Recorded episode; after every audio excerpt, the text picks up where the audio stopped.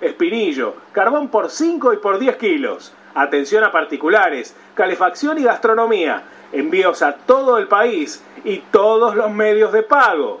WhatsApp 115 332 0279 115 332 0279 nos encontrás en Instagram como arroba leña carbón. Domingos de 22 a 23.30 horas, tu clásico Boedo en mí, con la conducción de Alberto Espiño y la participación de Javier Brancoli, Juan Pablo Acuña, Hernán Sanz y Walter Sanabria. Boedo en mí, por deltamedios.com.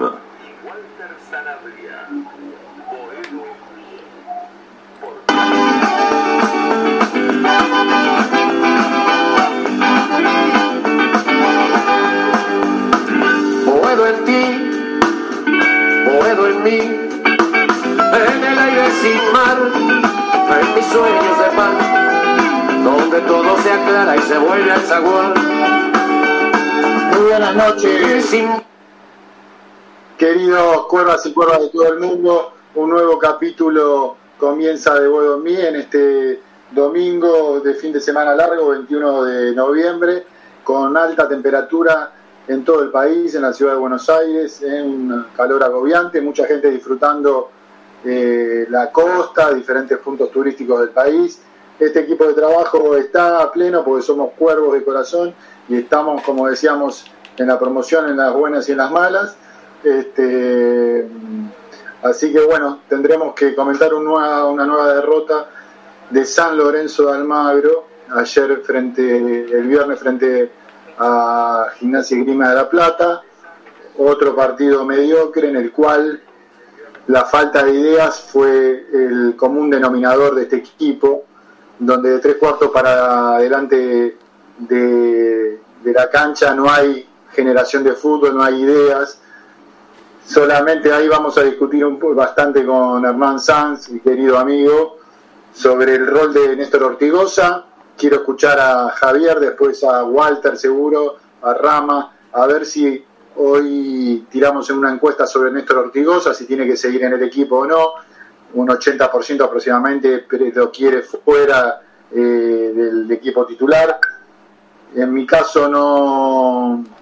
A ver, eh, Hernán me decía, está, identifica demasiado el juego, es verdad, es que nunca fue, nunca fue un jugador rápido, evidentemente Néstor Ortigosa es el único que pide la pelota para salir en esa primera primer parte del campo, pero el equipo se nubla cuando tiene que generar algo de tres cuartos de cancha, no hay generación de fútbol, se pensó que con Nico Fernando Mercado, eh, Fernández Mercado en la zona de volantes se iba a generar algo diferente y la verdad que el pibe eh, no, no generó nada, eh, fue el peor partido de Nico Fernández lamentablemente desde que debutó en San Lorenzo y igual tenemos información respecto al martes Hernán, respecto al partido estábamos recabando información si se repite, qué, qué, puede repetir con respecto al martes, qué tiene que modificar porque hay algunos, Zapata no puede jugar por quinta amarilla, pero el común denominador falta de idea. Yo pondría a Javi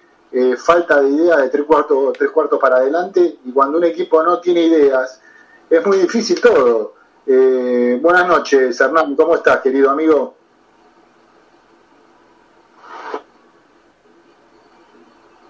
Eh, buenas noches, ahí se me escucha, ¿cómo está Beto?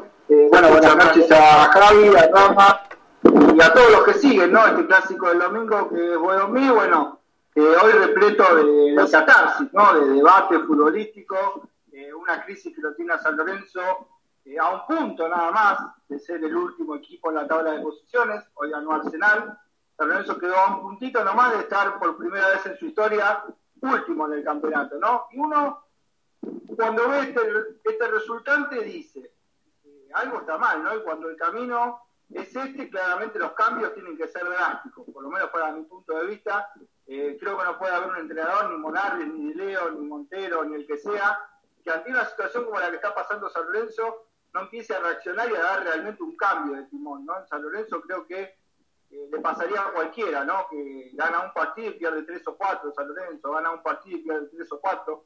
eh, claramente más allá de los nombres propios, creo que el cambio tiene que ser estructural y drástico. Si bien quedan 3, 4 partidos para que termine el año y todos estamos pensando en 2022, en el nuevo entrenador, en un nuevo ciclo, eh, bueno, creo que hay que terminar de la mejor manera y me parece que es el momento propicio, ¿no? Creo yo, San Lorenzo jugó eh, hace muy poco tiempo y juega nuevamente el martes, hay muchos jugadores en duda, yo creo que es el momento de, un cambio, ¿no? Un cambio estructural en el equipo y de forma, ¿no? Porque también decía Beto, Sí, sí. Vos sos, vos sos la voz del 80% de gente que no quiere a Ortigosa de titular. Explícame yo no estoy tan seguro y tan de acuerdo, pero explícame tu posición por qué Néstor Ortigosa no tendría que jugar de titular. Bueno, justamente a eso iba, Beto. Yo creo que hoy, el, si nosotros vemos hoy el fútbol respecto de unos años atrás, la mayoría de los equipos meten una presión alta, meten una presión constante. Vos tenés que tener una circulación rápida de pelota. Un equipo, los equipos que juegan bien hoy en el fútbol mundial tienen una circulación de pelota rápida tienen una conducción rápida que atrae, que libera espacios, tienen jugadores que hacen conducciones, que rompen líneas, eh, lo ves en Vélez, lo ves por ejemplo en River, entonces creo que San Lorenzo con esto, creo que lo que lleva es que a lo que termina haciendo es que el rival lo vea como previsible a San Lorenzo, usted ya sabe qué es lo que va a hacer Ortigosa, lo presiona y lo obliga para jugar para atrás. Entonces vos ves la mayoría de los pasos de Ortigosa son hacia atrás o terminan siendo pelotazos, pelotazos que pueden llegar a dividir.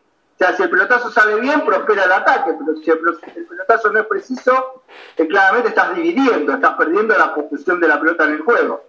Entonces creo que hoy Ortigosa es un jugador que sería importante a mi punto de vista para ingresar si San Lorenzo va ganando, por ejemplo. Si va ganando, sí, porque pones un jugador que saca la intensidad, que la tiene, que la toca hacia atrás, que la aguanta, que la pone abajo de la suela, que obliga al rival a que corra y él mantiene en su posición la pelota, ¿no? Pero el San Lorenzo es un equipo que corre sin la pelota, y ese creo que es el problema, ¿no? La que tiene que correr es la pelota, pero también el equipo tiene que tener la intensidad la velocidad y la circulación del juego, ¿no? Creo en este fútbol moderno. La mayoría de los equipos que juegan bien, o no lo digo yo ni lo invento yo, uno si un equipo que juega bien, ve a River, ve a Vélez, las circulaciones son rápidas y a veces hasta un toque, ¿no? Y esto claramente Ortigosa ya no tiene eh, la velocidad para poder hacerlo, ¿no? Siempre fue un jugador lento, me decías vos a la Beto, pero la lentitud no tiene que ver solo con que si corremos la cara esquina yo le gano a Ortigosa, Ortigosa me gana a mí, sino que hablo de esta velocidad de juego, ¿no? Esta velocidad de juego que un jugador tiene que tener para,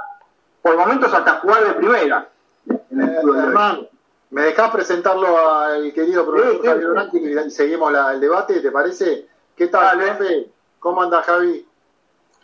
¿Cómo le va, chicos? Buenas noches, cuervos, cuervas. De este domingo caluroso, no hace calor solamente en el clima, sino también en San Lorenzo, ¿no? Están más que dadas las condiciones para los climas caldeados. Eh, y esto también se vio en el final del partido, en el nuevo gasómetro, el viernes ya anocheciendo. Este, se sintió como ya hace varios partidos eh, el cantito del que se vayan todos, ¿no? Y yo me pregunto eh, si en el que se vayan todos son todos, todos, ¿no? De verdad ¿no? Son, son los jugadores eh, de experiencia y maduros que, para algunos están muy lentos, si son los pibes, si es el cuerpo técnico que se hizo cargo de esta etapa, si son todos los dirigentes. Yo creo que, en la consigna que el que se vayan todos, que es desde ya una consigna de protesta, de reclamo, de, fastidio totalmente entendible, eh, no sé si se traduce en, en, algo muy, muy concreto y sobre todo muy favorable para el club, ¿no? Eh, ¿qué sería que se vayan todos? En ese sentido, yo estaría empezando, para no eludir la conversación, en el 20% que veo que Ortigosa es el único jugador que distribuye juego en el equipo, que administra la pelota. No fue rápido cuando vino a los 29 años a San Lorenzo, no lo va a hacer ahora, no es esa su característica de juego. Y me parece que es volver a entrar en, algo que muchas veces vemos, que es analizar un juego colectivo a partir de un rendimiento individual. Por supuesto que los rendimientos individuales te pueden cambiar la ecuación. Se equivoca Torrico y perdés el clásico sobre la hora. Son errores individuales. Pero analizar el juego del equipo por el rendimiento de un jugador, no sé, no, no, soy el que más sé en esta mesa de análisis futbolístico, respeto mucho la opinión de Hernán, pero, pero no lo entiendo así. Y viendo el partido desapasionadamente, yo no sé si con Ortigosa no hay algo más, ¿no? No hay como una especie de fastidio con toda esta etapa de San Lorenzo y es como el símbolo del enojo, ¿no? De lo que no sale. Pero yo sí veo el juego del viernes pasado, creo que Gimnasia llegó una sola vez, San Lorenzo tuvo algunas, mereció algo más, eh, y Ortigosa fue el, el que toma la pelota para la distribución y no veo a otro jugador haciendo, así cumpliendo esa función. Eh, por lo tanto, no, no sé si entiendo. Entiendo también lo que dice Hernán, si vas ganando, obviamente el juego de Ortigosa favorece la tenencia, la distribución, pero si vas perdiendo, si vas empatando, no veo otro jugador que arme el juego y que distribuya. Eh, como alguna vez dijo algún jugador bastante más famoso, eh, lo que tiene que ir rápido es la pelota, no el jugador. Y yo no veo que en ese sentido Ortigosa sea algo que lentifique necesariamente el juego, sino que es todo caso el funcionamiento sobre todo del medio campo. Eh, así que bueno, respondo a la, a la, consigna acá del conductor este, Beto, pero no sé si es por ahí que hay que empezar el análisis. ¿Por dónde empezaría, Javi? Y por lo que dije antes, porque el juego es colectivo y porque lo que San Lorenzo no viene encontrando es rendimiento colectivo, eh, resistencia física, un orden de juego. Eh, recordemos que Monarri agarra este equipo hace tres partidos, eh, Montero había hecho otro planteo táctico, el tema físico influye mucho, las lesiones en algunos jugadores reiteradas te ha dejado, por ejemplo, sin una línea defensiva titular. Eh, me parece que es más complejo y, y, es más integral el análisis que hay que hacer, eh, más que tomar un jugador y darle. Por más que vuelvo a decir, los rendimientos individuales muchas veces influyen, eh, sin duda, en el rendimiento colectivo, pero no sé si es por ahí el análisis, Ortigosa sí o no, nos gusta la grieta en todos los temas y, y pareciera que este es un tema más. No, sé si, si, a San Lorenzo, y podríamos hacer la prueba, sin Ortigosa cómo juega, este, qué rendimiento tiene. San Lorenzo viene mal hace bastante tiempo y no creo que sea el responsable en este caso Ortigosa. Sí, es que no, hay mucho más para probar, ¿no? Da la sensación en San Lorenzo, se probó con Nico Fernández, muchos decían, gran porcentaje del público, eh, adelante a Nico Fernández por, por izquierda, que va a generar más fútbol, y se demostró que no, fue de los partidos donde se generó menos. Este, entonces es preocupante, es preocupante esa situación. Yo coincido con vos, Javi, y se lo dije a Hernán, eh, interesante el debate con respecto a lo de Néstor Ortigosa, sin ser desequilibrante, es la salida más clara al, en un lugar de la cancha que no desnivela, esa es la verdad, coincido con Hernán, que ahí no, no se desnivela. Pero bueno, tenemos que encontrar, Javi, una, una faceta de un equipo que no encuentra la, que no encuentra la fisonomía, que no encuentra la identidad, que coincido con vos que no mereció perder el otro día, pero tampoco generó, generó demasiado. Las la jugadas que tuvo fueron a los ponchazos, fueron una situación poco clara. Poco clara tuvo la de la, una de Di Santo interesante, un cabezazo que se primerió, después la de Ubita en el primer palo del, del, arquero, del buen arquero de Gimnasia y Grima La Plata. Después no tuvo mucho más claridad San Lorenzo. Entonces me preocupa la generación de juego de tres cuartos, donde me parece que Martegani era el jugador un poquito a, que te para la pelota sin ser recién habiendo aparecido el pibe, pero es el jugador, el jugador que te puede hacer esa faceta de pensar, de parar la pelota, de equilibrar un poquito las líneas, de, de, de, unir las líneas, pero bueno, ahora con este desgarro, otra vez San Lorenzo se pierde la posibilidad de probar en esta instancia a Martegani, ¿eh? con un desgarro en el solio, este, tendrá para por lo menos 10 días más, 15 al, calculo. Eh, presentar a Rama, ¿cómo estás Rama querido? Buenas noches, Beto. ¿Cómo andan, muchachos? Este, la verdad que, bueno, este presente de... ¿Quieres sumar a, al debate? El presente, la verdad que... De... El debate de Ortigosa ha sido... Y mira, yo ya lo comenté sí, va varias veces el tema del debate de Ortigosa. Para mí Ortigosa está para los últimos 20 o 30 minutos. Yo el partido pasado Ortigosa, la última media hora lo vi caminando en la cancha. Puede ser que a lo mejor haya tenido un primer tiempo aceptable. La verdad que la vara en San Lorenzo está tan baja que vimos un primer tiempo aceptable de Ortigosa está bien, como dicen ustedes, no fue rápido a los 29 años, no lo va a hacer rápido ahora que tiene, que tiene 36 o 37, creo que tiene 36.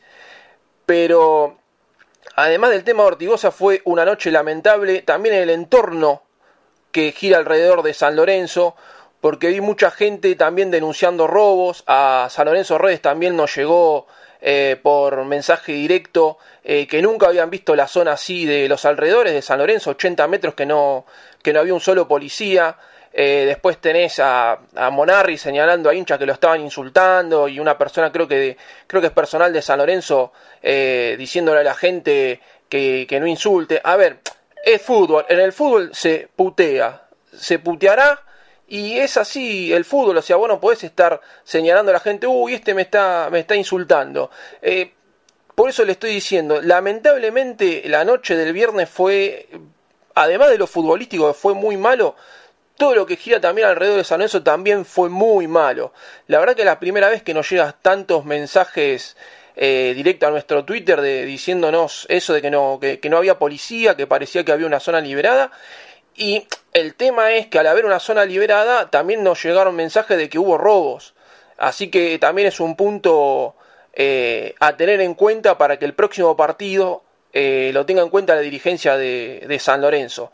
Y ustedes hablan de Ortigosa sí, Ortigosa no. Yo también empezaría a, no sé si a ustedes les parece bien, hacer una encuesta de Ubita sí, Ubita no. Ubita, lamentablemente, yo soy el primero que quiero que haga 500 goles, pero tiene el arco cerradísimo. Ya son varias las chances que tiene Ubita y no, no la puede invocar. Yo no sé si pondría a alguno de los chicos, pero me parece que también es otro debate a tocar el tema Ubita. Ubita, lamentablemente, tiene el arco, creo que le dan para patear un penal el arco del triunfo y lo erra. Lamentablemente tiene el arco cerradísimo Ubita. Así que, también me gustaría tocar ese tema en algún momento, del tema Ubita, de, de darle un descanso y ver si, si metiendo algún chico tiene, tiene otra suerte. Porque lamentablemente Ubita tiene el arco súper cerrado. Pasa que tendríamos que empezar con Herrera sí, Herrera no, con Donati sí, Donati no, Flores sí, Donati sí, Donati no. No hay un jugador, salvo Fernández Mercado, que vos digas este, la titularidad clara, ni siquiera Torrico. Bueno, Torrico evidentemente también en el debate si seguía jugando o atajaba batalla. Eh, panorama complicadísimo, Javi. Este, eh, ahora tendremos también la posibilidad de tener eh, la salida de Walter Sanabria. Este, pero bueno, Donati salió en el entretiempo, Javi, este, con otra nueva. ¿Cuánto estuvo, Hernán, este, lesionado Donati? ¿Cuánto estuvo, Hernán, Donati fuera de la cancha? Y más de un mes más de un mes hace que, faltaba el flaco Donati en el equipo, volvió, solamente pudo jugar un tiempo. Eh, nada, se prenden las alarmas, ¿no? En San Lorenzo de cara al martes. Eh, por lo que yo pude recabar, llegaría, ¿no? El flaco Donati a jugar y sería dupla con Flores, ¿no? El próximo martes cuando San Lorenzo visita los Civis. Eh, pero bueno, va a ser probado hasta último momento. Claramente San Lorenzo hoy no tiene otro marcador central, con Zapata que llevó a las cinco amonestaciones, con Gatoni lesionado San Lorenzo tendría que recurrir a una saga inédita, por ejemplo, esos Flores y el chico James, Luján también está lesionado. Flores el chico James, o Flores y la Moza, la verdad que sería bastante riesgoso, ¿no? Una dupla tan, tan inexperta, así que bueno, creo que el cuerpo técnico está velando un poco por la llegada del Flaco Donati para el martes. ¿Luján qué tiene? Luján también se desgarró, todavía creo que le queda una semana de recuperación. Eh, se agarró luego de un partido que había ingresado unos minutos, no me acuerdo si antes del partido con Huracán. Eh, el cuerpo técnico confía que el cuerpo técnico confía en que llegue Donati eh, para, para el martes. no entiendo, digamos, bueno, si sintió una molestia en el entretiempo, está bien, pero el gol que, que nos hicieron de dormido, de dormido otra vez, un gol de pelota parada, este, gimnasia entrando y saliendo, entrando y saliendo, y San Lorenzo quedó pagando, ahí un poquito Nico Fernández en la marca, y fue todo el equipo, pero Nico Fernández perdió la marca también ahí. Este, ¿Qué tal, Walter? ¿Cómo estás? Buenas noches, querido. ¿no, Beto? Eh, ¿Cómo, eh, Hernán? Un Nico Fernández que creo que dije que me parece que tenía que jugar de tres, ¿no? No, no me quiero sumar un por otro ahí por las redes, algunos me han dicho, no, pero eso es de presumido, pero yo creo que lo expliqué con propiedad, creo que dije que Fernández Mercado para mí es tres, le manifestó a Monarri que quiere jugar de tres, que no es poco, cuando uno está dentro en un cuerpo técnico tiene la posibilidad o la vivencia como jugador o como entrenador o como ayudante, y cuando uno está ahí dentro de un grupo, sabe la importancia que genera cuando un jugador explotó una posición, está jugando bien esa posición y quiere jugar bien esa posición. Esto tiene un plus. Y lo dijo el propio Monarri, que Fernández Mercado quería jugar en esa posición. Y además sumado a lo que jugaba técnicamente, ¿no? Fernández Mercado necesita un volante que le fije, le libere la calle y como volante recibe de espalda, recibe de espalda, tiene un hombre encima, no puede atajar, atacar la calle de atrás, no puede llegar por sorpresa y explotar eso mejor que tiene Fernández Mercado. No de volante se vio todo el tiempo siendo incómodo con jugadores encima y no pudo, no pudo replegar su juego. Eh, bueno, yo lo venía diciendo, no es por presumido, ¿no? Pero digo, por ahí hay unas características y por qué, ¿no? Por ahí el fútbol no es tan sencillo como decir este jugador tiene buen pie, tiene que jugar de 10, o este jugador que es alto, como en el caso de Di Santo, tiene que ser número 9. Claramente Di Santo cuando juega de 9 picador, no sabe aguantar la pelota. Entonces por eso se tira a los costados y juega otra cosa, porque en, duelo con los centrales no está el porte de Di Santo, más allá de que el estereotipo marque que es un tipo de 1,90 y pico y que tendría que ganar de cabeza, no es así. Tenemos la información de que repetiría, en principio, igual mañana es el táctico, hay que ver, puede haber modificaciones, que seguiría Roja de 3 y Nico Fernández de volante por izquierda. Esta es última información eh, que le llega a Bodo en mí. Este, la posibilidad de que Nico Fernández de visitante quede como volante. Puede ser que sea por el rol de visitante, aunque sea un equipo tan flojo como Aldo Civi, que Rojas continúe eh, de marcador de punta y Nico Fernández por volante por izquierda. Que aunque para, mí para mí es una pena porque yo por lo, yo por lo que pude recabar, eh, bueno, yo el tiempo de fútbol no tengo claramente. Déjame presentar a Walter. Y... Dale, dale, dale. ¿Está Walter, querido? ¿Cómo estás? ¿Cómo estás, Beto? Un saludo para vos, para todos los chicos y para toda la audiencia. ¿Cómo andas, amigo? ¿Bien? Eh, ¿Disfrutando un poquito algo? Bien, disfrutando acá un poco el fin de largo, la verdad que amargado por la situación que le toca vivir a San Lorenzo. Eh, parece lo que venimos diciendo hace un, hace un tiempito atrás, que es un equipo que se ha acostumbrado a perder. Quizás a veces, la verdad, si uno analiza el partido, por lo menos el día contra Gimnasia, me pareció que no era un partido para perder. San Lorenzo generó algunas opciones, jugando bien, no, creo que sí fue superior al rival tuvo más opciones, no se le da y cuando vos estás en racha negativa te termina pasando eso. Obviamente que uno no se puede agarrar de la suerte y de esto este este resultado, esta campaña de San Lorenzo penosa de descenso, vamos a decirlo ahora, hay que agradecer que hoy en día el fútbol argentino no tiene descenso, pero sí que San Lorenzo no no está no está de racha, no no no tiene opción, siempre los arqueros se terminan casi convirtiendo en figuras en casi todos los partidos, quizás vuelvo a repetir, no jugando bien, pero el día tiene opciones claras claras de gol hasta con 10 jugadores, con la expulsión tonta de Ceruti, que creo que tiene que haber algo de una sanción de la dirigencia. Mismo recién estaba escuchando la posibilidad de que el Flaco Donati juegue. Si la idea es que el Flaco Donati en diciembre salga, son jugadores que ya tienen que empezar a apartarlo del grupo, o por lo menos no, no jugar para no, en caso de sufrir una lesión, tenérselo que soportar otro año más cuando son jugadores ya que lamentablemente no rindieron. Donati venía con buenas expectativas en su momento, no rendían. Ceruti tuvo otra opción y volvió a no cumplir, entonces ya es momento de decir, bueno, contratos altos, aprovechemos, saquémonos de encima y eh, volviendo al tema de lo deportivo, ver cómo se sale de este momento. Yo creo que San Lorenzo quizás muestra empeño, muestra ganas, fútbol la verdad genera poco, pero las opciones las termina generando y termina, como decía antes, convirtiendo al, al arquero rival casi siempre en figura. Creo que eh, a pesar de que muchos en las redes sociales eh, le han dado, eh, no sé qué, qué está pasando con Ortigosa, la verdad no entiendo bien el momento porque puedo puedo decir que me duden de, cualquier jugador, hasta eh, Fernández Mercado que venía haciendo lo mejor, justo estaba escuchando a Hernán ahí en el comentario, coincido, yo era uno de los que lo quería de volante, el otro día por lo menos en el partido del otro día terminó rindiendo menos, que jugando jugando de lateral, pero creo que Ortigosa es el jugador eh, más claro que tiene que tiene San Lorenzo, es el jugador que más claridad le da al equipo. Hay algo en contra que no sé bien qué es, y será algo que quede todavía del tema de, de, esos dichos que ha tenido contra la contra los Romero en su momento, pero creo que no sé por qué hay tanta tanta la gente tan ofuscada con un jugador que juega primero porque es el más claro y segundo, porque no tiene ningún reemplazo eh, en el plantel. Pero bueno, tiene que ver la forma San Lorenzo de conseguir lo que veníamos diciendo hace una fecha atrás, empezar a conseguir puntos porque ahora no hay descenso, pero ya hay que pensar en, en cuando vuelvan los descensos, porque ya hoy en día la, la, la posibilidad de ir a la Copa Sudamericana eh, se aleja a pesar de que tiene la suerte a la vez que hay resultados que se le terminan dando porque Racing termina perdiendo hoy con Colón, entonces todavía lo seguís teniendo más o menos matemáticamente cerca, pero parece ser difícil que San Lorenzo juegue la Copa.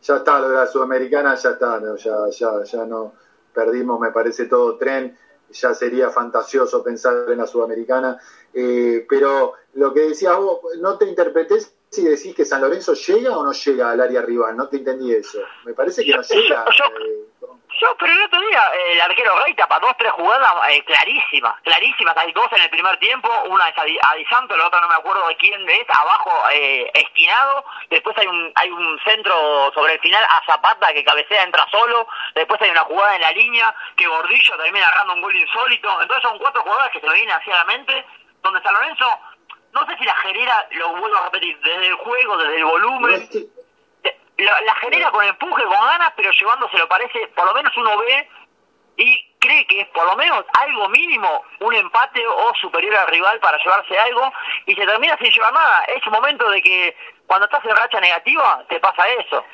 Pero también hay que hacer, eh, hay que hacer una autocrítica y ver también que en este año, eh, con esta campaña que estás haciendo, con tan pocos puntos en tantas fechas, eh, hay que hacer autocrítica y ver el volumen de juego, ver que se falló, ver que la dirigencia, si, si, si volvió a estar en el día a día, uno escucha a Lamens que aparece, que dice que ahora volvió a estar en el día a día, pero no, no parece ser la solución.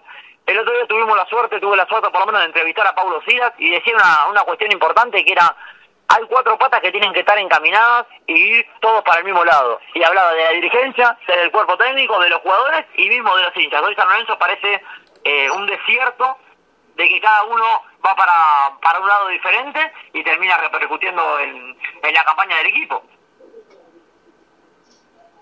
Sí, eh, Walter Zanabria. Eh, Javi, eh, ¿cómo tocarías vos el equipo para, para el martes?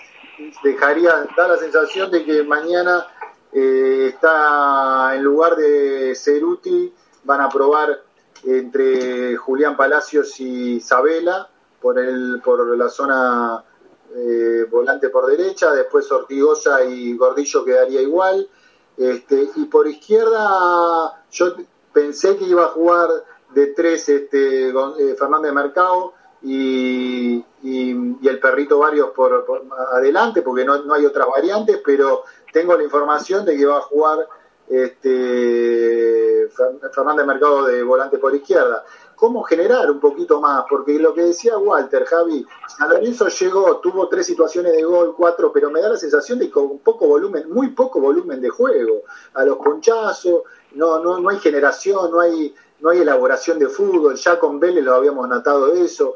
¿Hay forma de pensar a otra estructura, Javi? ¿Cómo, cómo qué, qué, ¿Qué pensás al respecto? No sé, la verdad que no, no me quiero poner el buzo de técnico que no, no me corresponde, uno simplemente es un hincha que habla, habla por un programa de radio tan escuchado como este. Eh, sí, coincido con Walter que San Lorenzo eh, en este pésimo momento, a ver, estamos a un punto de ser últimos, eh, no podemos hablar de mala suerte de ninguna manera, pero es verdad que no liga, ¿no? Porque contra Gimnasia yo no recuerdo, además de la jugada del gol, otra jugada de riesgo claro de, de gimnasia y, y, y, Walter contó bien, la de Di Santo, el cabezazo, la de Ubita que define medio mordido, eh, la de Gordillo y la de Zapata. O sea, tuvo situaciones como mínimo para empatar el partido eh, y ya por ahí poniéndose en juego es otra cosa. Yo creo que además juega en este momento eh, esa especie de, de presión constante que pone un poco la gente, lógicamente, que se pone el mismo equipo porque no encuentra los resultados y que se ve un poco en la cara, en los reproches es difícil pensar en modificar una estructura a esta altura. Yo, Hernán decía, un golpe de timón, este, un volantazo. Yo creo que eh, en esta etapa es muy difícil pensar, de un viernes, un martes, ¿cuántos volantazos podés dar? ¿Cuántos cambios reales podés hacer? Eh, yo en ese sentido, si tengo que tocar, tocaría lo mínimo imprescindible para tratar de mantener un esquema de juego que no es ideal, pero que tampoco podés probar. Uno escucha decir, pongamos, no sé, a Sequeira. Me encantaría verlo. Lo puso Pipi Romagnoli en un partido de Sudamericana hizo un gol. Bueno, no jugó más. Hoy, ¿cuánto podés probar con un pibe para ver si conseguís estos puntos que dentro de un tiempo pueden ser decisivos? Eh, en ese punto, yo lo que aspiro es que reestructurar, sí, a partir de diciembre, cuando tengamos que hacer cuentas, veamos si tenemos libro de pase, veamos los que vuelven de los préstamos, veamos quiénes se quedan y eso implique sí una reestructuración a fondo. Hoy San Lorenzo no tiene aparentemente quien quiera tomar el timón del barco porque incluso los técnicos que se han sondeado dijeron casi todos que no, el último fue Subeldía, que también parece decir que continúa en Lanús, con lo cual... Eso está, eso está en stand-by, eh, Javi querido. Bueno, este, puede ser, puede ser, seguramente me puedo equivocar. Ahora, de los que se han sondeado hasta ahora, han dicho que no, la no juega Copa, veo difícil, ¿no? Que alguien agarre en este panorama, sobre todo si no tiene abierto el libro de pase por la inhibición que todavía está presente. Así que de ninguna manera me parece que sea posible, no deseable, pero posible hablar de reestructuración en este momento. Sí, hablando de reestructuración y de técnico, Hernán, este, Walter, este, los tres que siempre corren con ventaja para, porque convengamos que termina el campeonato y ya no podés esperar mucho más, tenés que rápidamente estructurar una línea eh, de pensamiento futbolística, refuerzos, pagar a Palestino, que eso en principio la semana que viene o próximamente estaría, estaría la plata, dan de los trascendidos la dirigencia, vamos a ver si, si, si es así efectivamente, si se le paga, porque si no, no hay posibilidad de refuerzo alguno y ahí se complicaría y se pondría más en negro la situación de San Lorenzo si no contrata ningún refuerzo. La idea es contratar cuatro refuerzos de cierto nivel, con menos plata de la que se gastó por algunos refuerzos como Di Santo, que ahora se trata de desprender, hablando de Racing. Racing no llegó ninguna oferta en San Lorenzo de parte de Racing, es el representante que se le dijo que San Lorenzo no quiere o pretende, si es posible, que, tenga salida el 9 de San Lorenzo que se le va a facilitar la salida a Franco Di Santo. Eh, pero en cuanto a los técnicos, Luis Ubeldía tuvo una charla, está todavía abierto, dependerá mucho también si entra Copa Libertadores o no Lanús, todavía está ahí, Estudiante de La Plata peleando ahí, eh, Independiente perdió, Estudiante de La Plata, volvamos a repetir, pero más allá del gran, el gran trabajo que está haciendo el ruso Zielinski, que fue despreciado por San Lorenzo en su momento a mano de Soso, ganando una pulseada, y en, su, en otro momento eh, se eligió a Almirón en lugar del ruso Zielinski. Eh, no pierden la esperanza, Hernán, de Hernán Crespo, algunos dirigentes, este, más allá que dijo que lo esperen a diciembre. Yo soy muy, bastante pesimista en cuanto a la posibilidad de Crespo, pero bueno, no, no hay que descartar. Y hay, hay dirigentes y a una parte del cuerpo técnico, a cuerpo dirigencial, digamos, manager, que también no le desagrada la parte del el uruguayo Pablo Repeto. Este, pero que ahora está sin, sin equipo, ¿no, Hernán? Pablo Repeto. Así es, está sin equipo, fue ofrecido, también la posibilidad, bien como bien decías vos, de Crespo, eh, que han hablado y dio algunas cosas, Crespo, por ejemplo, como el tema de que San Lorenzo le pague la inhibición a Palestina y la posibilidad de poder elegir ¿no? un nuevo plantel. Eh, también hubo un acercamiento con Subaltía, pero eh, por arriba, ¿no? Subaltía está abocado todavía a su trabajo en la NUC, como bien decía Beto, pero más allá de este tema del técnico, eh, me quedó en la punta algo, ¿no? Con el tema del debate, yo los vi un poco a los muchachos en Disney, ¿no? Perdón que te lo diga así, Beto, ¿no? Pero digo, San Lorenzo a punto de quedar último, me parece que sí, creo que San Lorenzo necesita algo más en el tema del cambio. A ver, yo creo que hoy ir a jugar con Andosini, con Di con Ortigosa, es casi seguro perder. O sea, creo que si vos pones un chico para probar, tenés más chances que ganar hoy que con este equipo que claramente viene teniendo, no sé, siete, ocho partidos casi el mismo equipo, ¿no? Ortigosa no sale, Di Santos no sale, bueno, Zapata ahora sale por cinco amarillas, eh, Herrera no sale, Urquita no sale. ¿Qué forma con estos jugadores que no salen, vamos a perder. Digo, después lo digo Ortigosa como antes. Di Santos ahora, ahora, los últimos goles, Hernán. Di Santo hizo goles con Huracán, hizo con Godoy Cruz, casi con Vélez, ponele, que generó el gol en contra. no alcanza, Javi, no alcanza, perdemos de, siete partidos, perdemos seis. Pero perdemos por Di Santo, decís vos. No, es por toda la estructura, todo el equipo, pero digo, si vos no cambias la estructura y no haces cambios, vas a tener muchas menos chances de ganar. O sea, estos jugadores creo que ya está probado, que el 4-4-2 no funcionaron, con línea de 5 con Montero no funcionaron, con línea de 3 no funcionaron. Eh, claramente creo que hace rato que viene una crisis y es lo mismo que si vos en un laburo te equivocás, te equivocás, te equivocás, a la te van a echar. Yo creo que la manera es cambiar. Eh, ustedes decían lo de Ortigosa, que es un jugador claro. A ver, es un jugador claro. El tema es que vos en el fútbol de hoy el pase lo tenés que dar de primera. No podés estar dos horas con la pelota abajo de la suela, acomodarte, perspirar para un lado, perspirar para el otro, y recién ahí puedes pasar la pelota. Porque entonces eso hace que tu equipo sea lento, previsible, y al rival te come, te presiona alto, te saca la pelota, con una fórmula sencilla, gimnasia, con líneas muy juntas, eh, hacía que San Lorenzo no pudiera progresar, por eso le faltaba fútbol, porque no hay velocidad, no hay circulación. Eh, yo creo que hoy San Lorenzo necesita esto, ¿no? En el medio campo, por ejemplo, Gordillo, Rosané. A ver, yo escuchaba a Walter decir no hay otro en lugar de Ortigosa. Rosané venía jugando bien y yo no sé por qué está sentado en el banco. Según la diligencia no está vendido. vos, vos, vos pensás, perdoná, hermano, perdoná, pues yo te pongo, te doy la derecha con Rosané, ponele. ¿Vos pensás que puede haber un cambio brusco de juego con eh, Rosané? No sé si el juego, pero por lo menos esta, de esta dinámica o esta fuerza en la mitad de la cancha, de recuperar y salir jugando rápido y tener otro temple y otra, y otra el ayuda problema para es en tres cuartos para hermano. El problema, el problema de generación de juego más arriba, en tres cuartos, ahí es el problema. Que no se genera Bueno, pero si vos pones un doble no hay cinco, claridad. Si vos pones un doble claridad bien te va a dar. expulsado.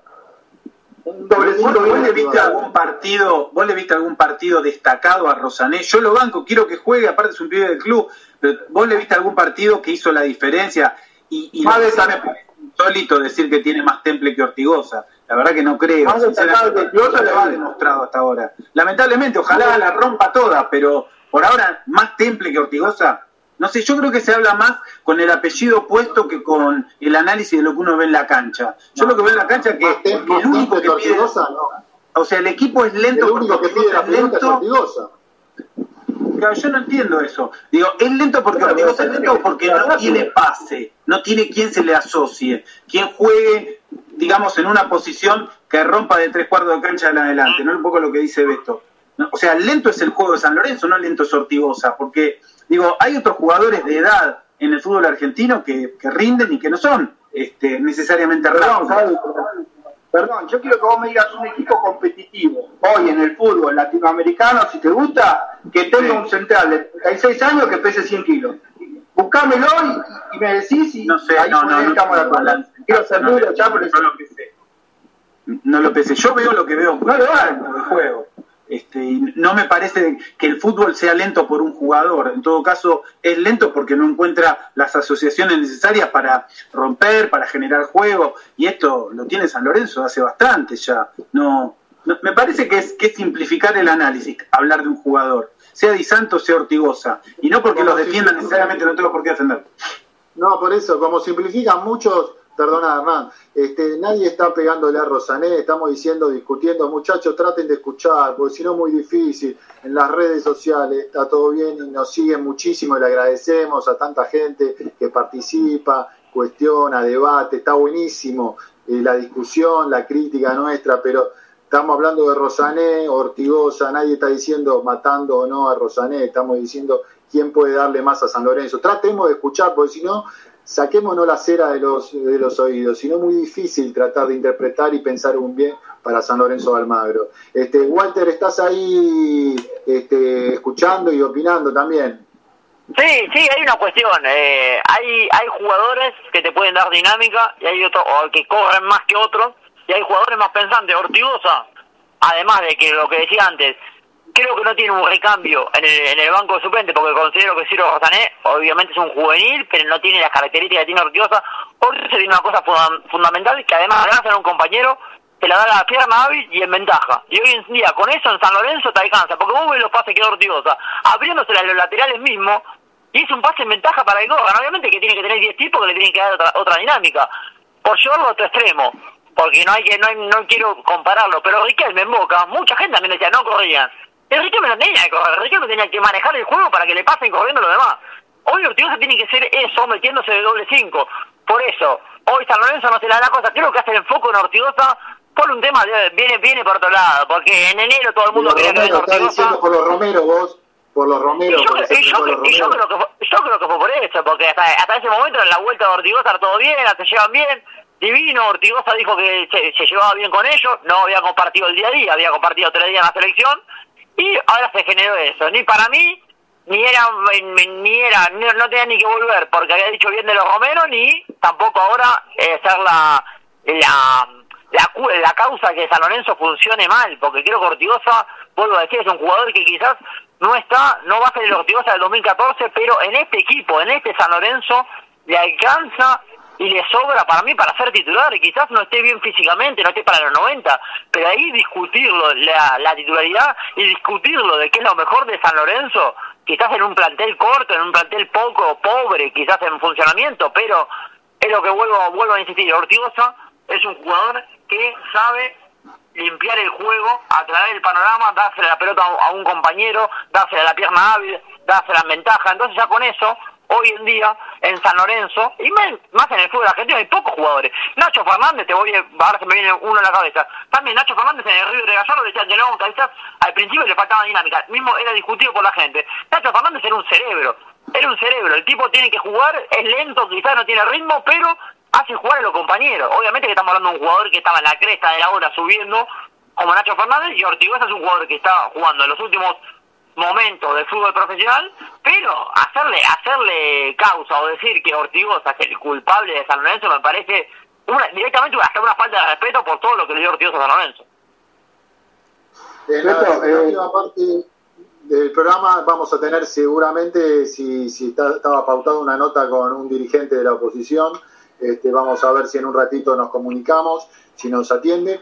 Eh, Hernán, que, mm, Sí. porque lo que viene en San Lorenzo, lo, el futuro es más importante, es importante el presente, sacar puntos, pero también qué se, qué se proyecta a futuro, qué refuerzos hay que traer, qué puestos. Hay que empezar, Hernán, a pensar eso, en qué puestos, qué jugadores, qué... Bueno, yo creo que, yo creo Sí. que antes, antes San Lorenzo tiene que definir quién va a ser la cabeza, ¿no? Me parece que hasta es desprolijo. En muchos portales se han escuchado ya nombres. Yo creo que es hasta desprolijo hablar eh, van a ¿no? los refuerzos de San Lorenzo cuando todavía no definiste al entrenador, porque es como que vos te estás condicionándolo. Yo, por ejemplo, hoy te traigo, se hablaba de que Santo interesa en Racing y que ofrecerían a Copete en parte de pago sea Copetti o sea quien sea. Vos hoy vas a traer a Crespo y mañana decís, che, el 9 es Copetti. Entonces vos ya estás condicionando el trabajo de Crespo.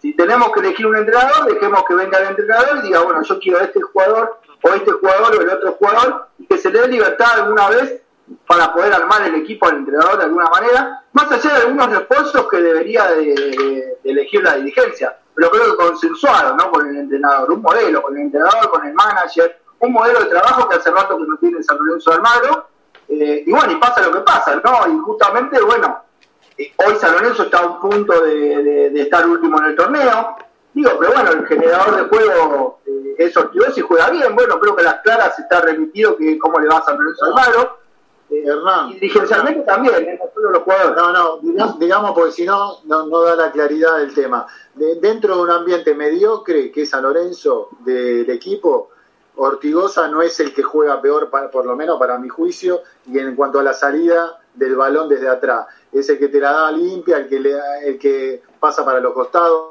A ver, ¿eso alcanza? No, evidentemente está ante último. San Lorenzo. Si no fuera, Claro. no es una Ferrari, es un auto que anda... Digo, para- o sea, lo primero no, no quiero recordarte, Beto, que habíamos dicho de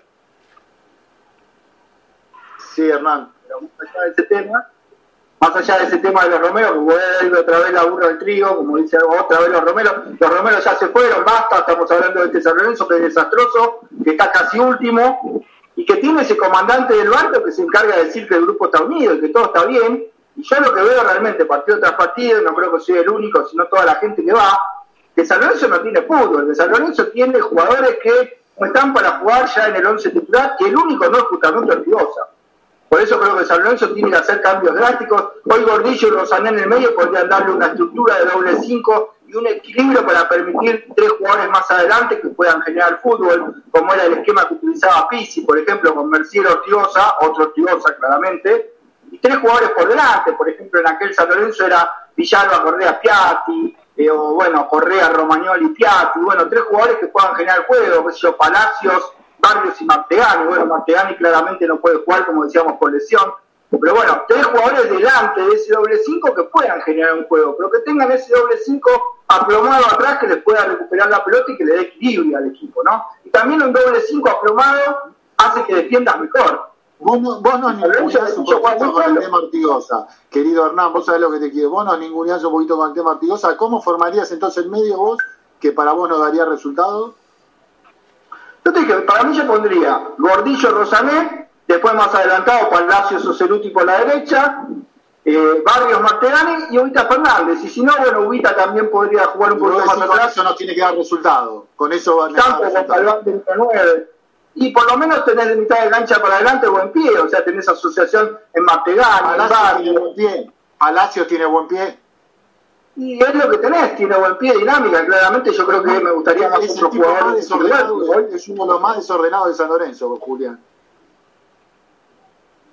También depende a qué le llames desorden, o sea, si el desorden vos lo tenés de mitad de cancha para arriba, todo desordenado, y agrupás y generás espacios, podés darle utilidad al ataque más allá de eso. Ahora, si sos desordenado de mitad de cancha para atrás y tenés que ser el generador de ese primer pase y lo único que haces es darse a los centrales, también es una manera de ser desordenado.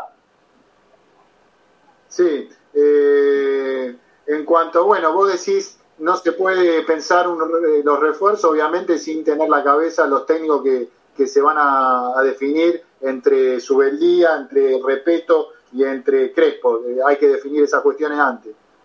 Hernán.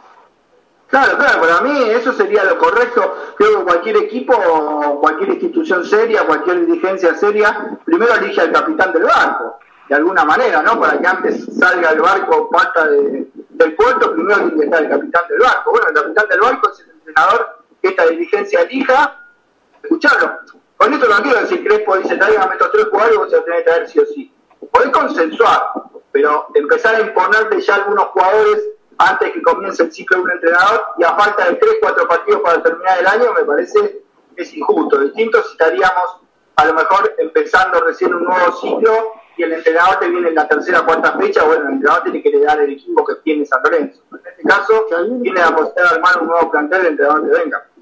Es que eh, venimos diciendo, Javier, eh, Walter, que este plantel, es, algunos lo comparaban que tenía que tener mucho más. Acá dijimos que era para mitad de tabla, no esperábamos no esperábamos este, este, este nivel de, de anteúltimo, pero este, me parece que San Lorenzo este, se espera un rendimiento eh, mejor cuando eh, estamos con Perrito Barrio, estamos repitiendo con jugadores que no rindieron en, algunos clubes que fueron a, como Central Córdoba al Perrito Barrio y esperamos que sea eh, que nos quite, eh, que nos desnivele y lo aplaudimos y está bien.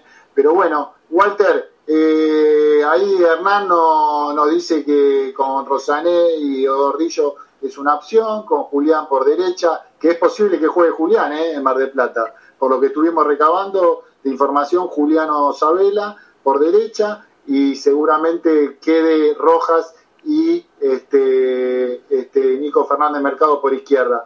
Quiero escuchar tu opinión y después la de Javi y después nos metemos en la parte política. Sí, yo la verdad que no no no creo, va, no no no considero la, la verdad la salida de Ortigosa por un tema también de que es importante también eh, tenerlo de es un referente del equipo, es un es un jugador que vino también para hablar con los jóvenes, obviamente que los resultados no no no acompañaron y, llevó un poquito esta situación que decimos a que se lo tome como como que el, el culpable de esta situación es Ortigosa cuando San Lorenzo viene hace dos, dos, dos o tres años de de, de, hacer campañas flojas, flojas, porque vamos a, a, la campaña pasada de San Lorenzo fue tristísima también, porque no nos olvidemos que jugamos en la Copa Sudamericana clasificando y que jugamos, salimos 4 de 4, o salimos, terminamos saliendo tercero porque ganamos dos partidos eliminados, dos partidos cuando ya estábamos eliminados, pero San Lorenzo viene de hace tiempo. Ahora, ¿qué parece este, esta campaña de 25 de 25 sobre 26, que vos ves que es un equipo que es el equipo que más perdido, que se acostumbró a perder, vos da la sensación de que San Lorenzo, a pesar de que quiere salir con empuje, con ganas, lo vuelvo a repetir, sin dando juego, pero parece ser que es un equipo que se acostumbra a perder y es un pozo que le, le, le cuesta salir. Yo no considero y no creo que haya que hacer tantos cambios desde lo futbolístico y no más es, ahora es terminar el torneo lo mejor posible, buscar, esto sí, sumar puntos por lo que dijimos de que en un futuro el, el problema del descenso lo va lo va a acechar al equipo al equipo azulgrana. Y después eh, ver en diciembre, como bien decía Hernán allí, eh, con la elección del nuevo técnico, también empezar a armar plantel, no puede ser que también ya, ya suena hasta eh, de desprolijo que se está hablando ya de jugadores, o sea, está hablando de jugadores, otra fue el caso del chico de del 9 de patronato que se le nombra como posible refuerzo cuando no tenemos técnico, o hay algo que si no, o ya está cerrado un técnico y ya están hablando y le, le, mostraron eso, si no, ya sería eh, un, er, otro, otro error nuevo de la dirigencia de estar pensando en jugadores cuando no cerraste un DT. O sea, vos pensás ahora, vos decís, cuando llegue, cuando elijas el, el DT que llegue para diciembre, decirle, bueno, vas a tener este material, yo creo que la dirigencia va a tener que seguir, porque como fueron en su momento los Romero la, la limpieza que quizás eh, se consideraba que se necesitaba, también hay que seguir, porque Di Santo es un contrato alto para San porque Donetti es un contrato alto para San y no juega, porque Flaco Donati vino, jugó y jugó, jugó tres partidos, estuvo designado diez, entonces también hay que sacárselo, hay que intentar sacarlo y ver la forma, yo creo que también, no sé cuánto le van a quedar a Ortigosa y a Torrico el tema de, de, yo creo que seis meses más o un año como mucho, entonces ver quién va, quién va a ser la, la cabeza del grupo y acompañarlo y la elección del DT que sea con ese material que va a tener, no que ya se empieza a nombrar jugadores. Cuando no tenés cerrado un técnico, me parece totalmente desprolijo de la dirigencia de nuevo. Sí, notás, notás dentro de este plantel, para terminar, Walter, tu participación, este, ¿algún recambio, alguna posibilidad con respecto al martes, algo, alguna variante que vos digas, este, se puede, se puede pensar algo diferente con lo que tenés? La, variante sobre yo creo que lo mejor, es lo mejor que puso es lo que tiene el, otro día. Para mí quizás le puede llegar a meter a Martigani. Rojas uno cuando antes antes de la lesión era un, era un lateral izquierdo bien bueno a la hora de la marca, con proyección, había hecho ese famoso gol contra Platense, me acuerdo, un tiempo atrás. Entonces, uno creía capaz Fernández Mercou soltándolo, no se lo notó también Fernández Mercado, eh, un partido solo jugó de volante. Eh. Y mismo Fernández Mercado, también hay que decirlo, había jugado contra Vélez, también, de partidos y ya venía en un, no voy a decir un nivel bajo, porque era lo mejor de San Lorenzo, pero no era ese, ese jugador que quizás lucía en los primeros partidos, pero también te acompaña un equipo que se, acostumbra a perder, un equipo que rinde medio eh, de la media para abajo, entonces también el, jugador se termina contagiando, pero lo que voy es que Fernández Mercado quizás puede tener otra chance más de volante y ser una solución o tener una variante más para el entrenador con un juvenil más de San. Yo creo que San Lorenzo tiene que apostar eh, de ver la forma de cómo salir adelante con los juveniles y hoy en día, si vos comparas el equipo que juega contra Gimnasia, eh, son pocos los cambios que se pueden llegar a hacer. Creo que Ubiti y Santo, obviamente los nueve, los delanteros, digo, tienen que convertir, son delanteros, tienen que vivir del gol, viven del gol y no se les está dando, pero el esfuerzo lo, lo están consiguiendo. Y San Lorenzo a lo empuja, lo vuelvo, vuelvo con lo mismo, a lo, al empuja, a los embates, pero creo que supera por poco a los rivales. No se le está dando, es cuestión de que se empieza a meter la pelotita y quizás empieza a salir. Obviamente que esto no va, no, va, no es que San Lorenzo gana, va a ganar un partido, va a ganar dos tres partidos y se va a solucionar todo, porque los problemas dirigenciales va a estar porque también tiene que buscar a qué apunta el proyecto, ver un proyecto serio, que últimamente no lo viene teniendo, cuando eligió los DT no la pegó, y ojalá que con la próxima elección del DT vea la forma de, de, cómo salir adelante, porque tiene la suerte, vuelvo a insistir con eso, tiene la suerte que no, no hubo descenso, pero el promedio ya tiene que empezar a engrosar porque va, lo, va, lo va a sufrir bastante. Gracias, Walter, por esta participación, como siempre en Bovedo eh, amigo. Te mando un abrazo. Un abrazo, muchachos. Este, Javi, eh, bueno, antes de la parte política, quiero tu cierre de la parte futbolística. ¿Qué, no, me, me, parece, eh, quiero retomar lo último que decía Hernán, y es si tenemos que esperar a tener un técnico para eh, definir las incorporaciones. Lo primero que querría decir que yo creo que en este plantel, sobre todo de, los, de, un grupo de pibes que vienen de inferiores, eh, hay material que de algunos jugadores que pudieron mantener alguna continuidad, caso Gordillo me parece que también, o sea, el, el, que se vayan todos en el plantel no es viable económicamente y creo que además no es una decisión acertada de lo futbolístico. Hay jugadores que en un esquema de juego y en un proyecto ordenado creo que pueden rendir. Eh, o es lo que veo en la cancha. Me parece que pueden rendir, como de hecho aparecieron algunos jugadores, eh, los que lograron continuidad y los que venían desde las inferiores. Esperar a un técnico para tomar decisiones, eh, yo diría de manual parece que sí. Ahora, si miro lo que pasó los últimos tres años y medio en San Lorenzo, diría, tengo la duda, ¿no? De si le tengo que dar la llave a un técnico, al Mirón, a Soso, a Dabove, a Pisi. Le tenemos que dar a técnicos que duran tres meses, cuatro meses, seis meses, la llave para que tomen decisiones que son patrimoniales para San Lorenzo. No, me parece que no. Me parece que tiene que haber una conducción política y futbolística que tome decisiones y que el técnico, por supuesto, esté al tanto, consensúe. Para eso hubo una secretaría técnica en un momento, un manager. Si no cumplen la función, es por ahí primero. Me parece que esa es la conducción del proceso y el técnico, por supuesto, que es una pieza fundamental.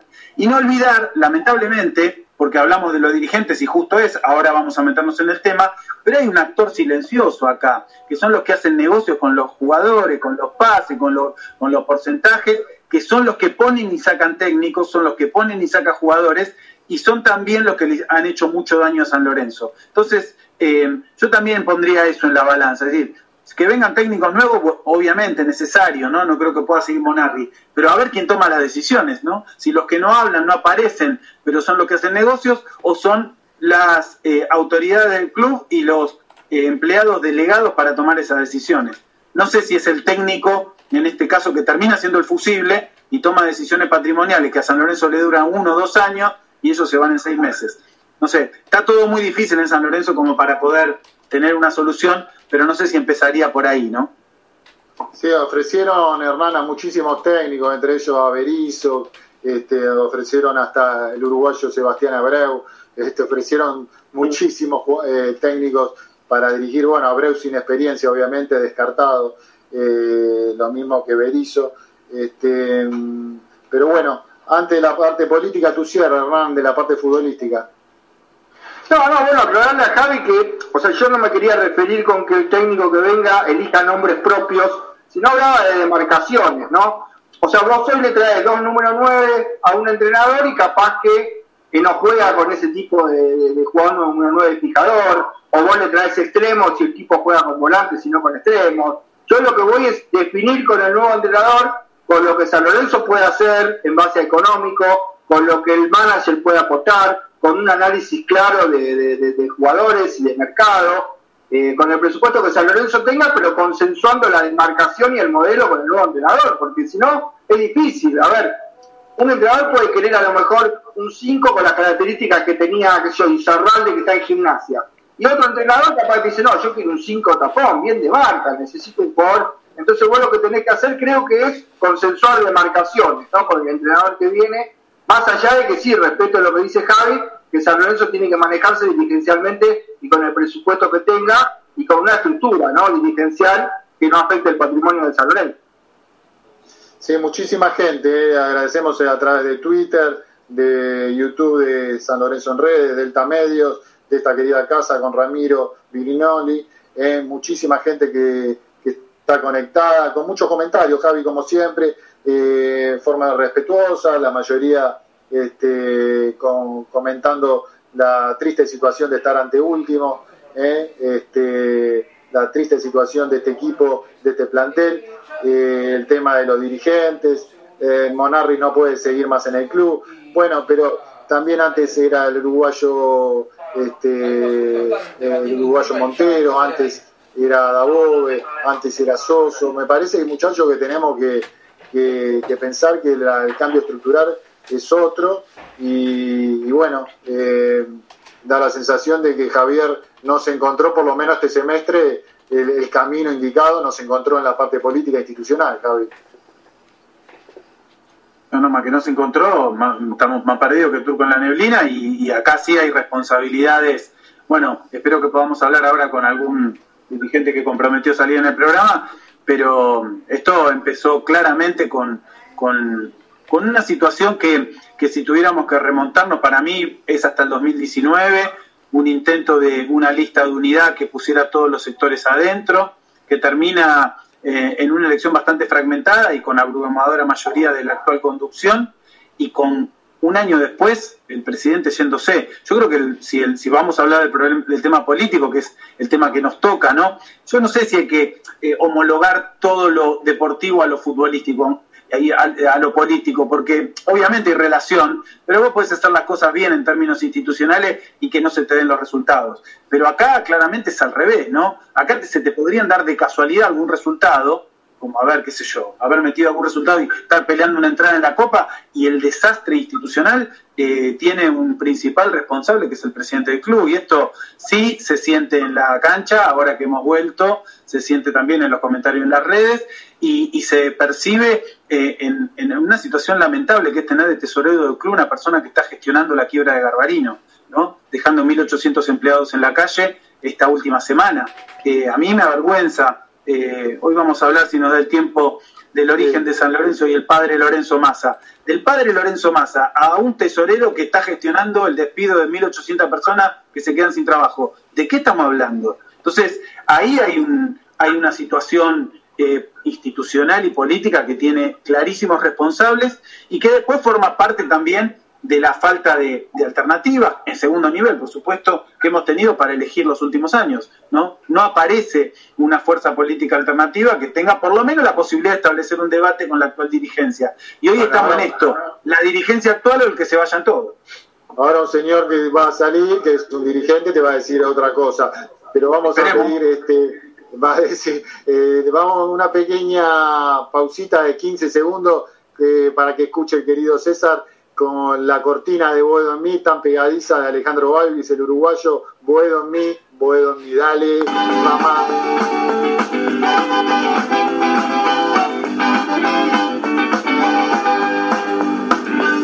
En ti, Boedo en mí, en el aire sin mar, en mis sueños de pan, donde todo se aclara y se vuelve al zaguán. Bueno, seguimos Seguimos con, con Boedo en mí, siempre nos piden hablar de la parte política, tratamos siempre de ser lo más equilibrados, diciendo lo que nos parece. Acá este es un, un, un programa, un equipo de conducción periodística que tiene sus ideas, que, que tratamos de no ser alineados firmemente con to, todos pensar igual, tenemos nuestra mirada política, nuestra mirada eh, eh, subjetiva de las cosas y nos podemos equivocar o no y hoy queríamos tener la mirada eh, de un opositor, de, que es el único opositor en la comisión directiva del vocal, César Francis de Volver a San Lorenzo, que lo conocemos y mucho. Eh, ¿Cómo estás, César? Te habla Beto Espiño, Javier Brancoli, Hernán Santo, el equipo de Bodomí, que tú supiste estar en nuestro programa este, hace uno o dos años. ¿Cómo estás, César?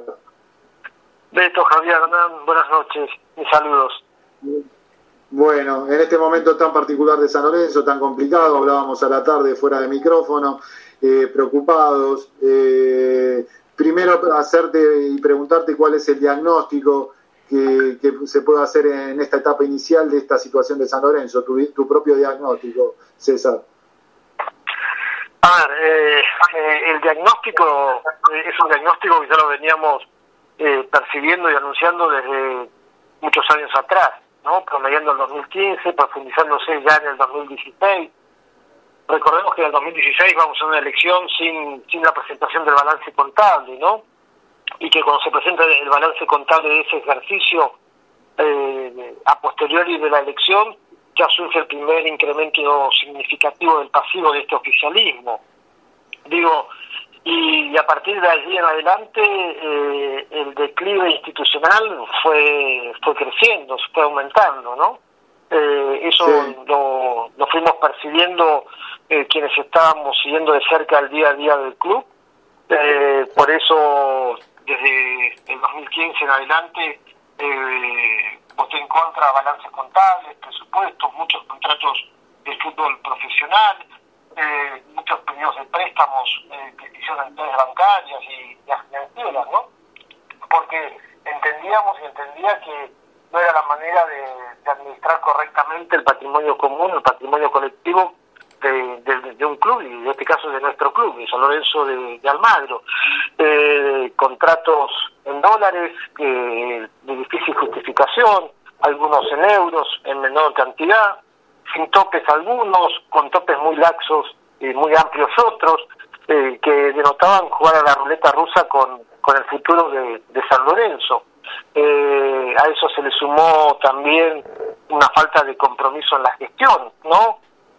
siguiendo aspiraciones que pueden ser legítimas en otros ámbitos, que pueden tener las principales autoridades del club, pero que desde nuestro punto de vista y desde mi punto de vista son incompatibles cuando estás gobernando el club, cuando tienes la responsabilidad de ser presidente, vicepresidente de, un club de nuestra magnitud, no podés estar eh, abocado a construir eh, o saciar otro tipo de, aspiraciones políticas por fuera del club que denotan inexorablemente un descuido de la máxima responsabilidad que puede tener uno y el máximo honor que puede tener uno, que es gobernar el San Lorenzo de, de Almagro. Esas aspiraciones tienen que esperar hasta el primer minuto después que finalice eh, el mandato.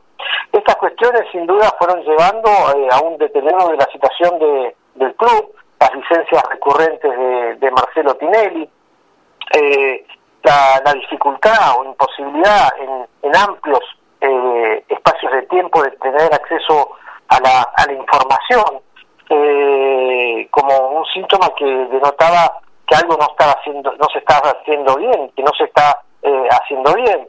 Eh, recordemos también la proscripción no pude asumir en el 2016 después de las elecciones de 2016 por por dos años y uno se pregunta cuál era la preocupación de una voz contra 19 de un voto contra 19 y la preocupación era que esa voz podía plantear eh, o demostrar o hacer un llamado y una alerta de la realidad contra un relato que imperó en San Lorenzo en estos años, muy bien armado, como relato, como ficción, que caló muy hondo dentro de, dentro del club, de una eficiencia que no tenía correlato en la realidad, de una eficiencia eh, absolutamente eh, artificial, ¿no? y, y construida eh, en términos comunicacionales, con una gran protección de un amplio espectro del periodismo eh, nacional, que hacía muy difícil, que hizo muy difícil poder eh, lograr que esas alertas que uno trataba de, plasmar, de plantear, de, advertir, de llamar la atención, pudieran tener un impacto masivo y general para tratar de impedir y evitar llegar a este a este presente, ¿no? Que, que tan preocupado nos tiene a todos y que nos preocupa todavía mucho más que el presente, el futuro inmediato eh, y inmediato. Exactamente. Eh, estamos con César Francis, eh, vocal de la agrupación San Lorenzo, este, Volver a San Lorenzo, el único opositor en la comisión directiva. César, la ciencia política explicaría que una cosa es la legalidad y otra cuestión la legitimidad. Este, muchas veces en las redes sociales, te escucho o te, leo eh, pidiendo elecciones anticipadas por, por el tema de que no hay garantía de legitimidad.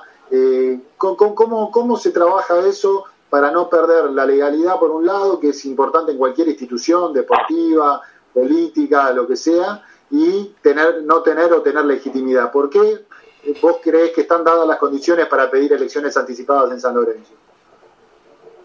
Eh, desde el primer minuto que Tinelli pide su tercera licencia, pero en este caso con el agravante de estar ejerciendo la, la, presidencia, ¿no?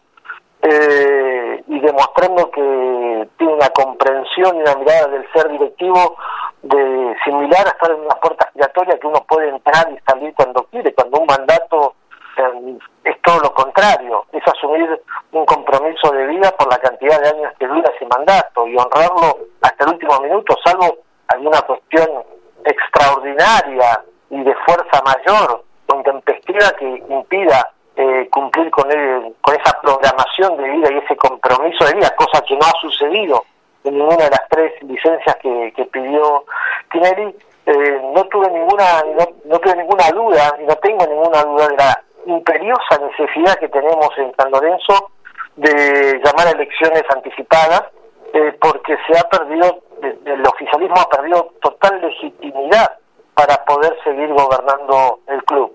Tiene la legalidad de haber ganado las elecciones con el 80% de los votos, pero todos los errores de gestión, todos los desmanejos de gestión, la licencia del, del presidente, eh, la no licencia, pero el no estar en el día a día como si fuera una licencia del vicepresidente segundo, que asuma las riendas del club, el vicepresidente primero, conllevan a, una ausencia de legitimidad de, de, significación.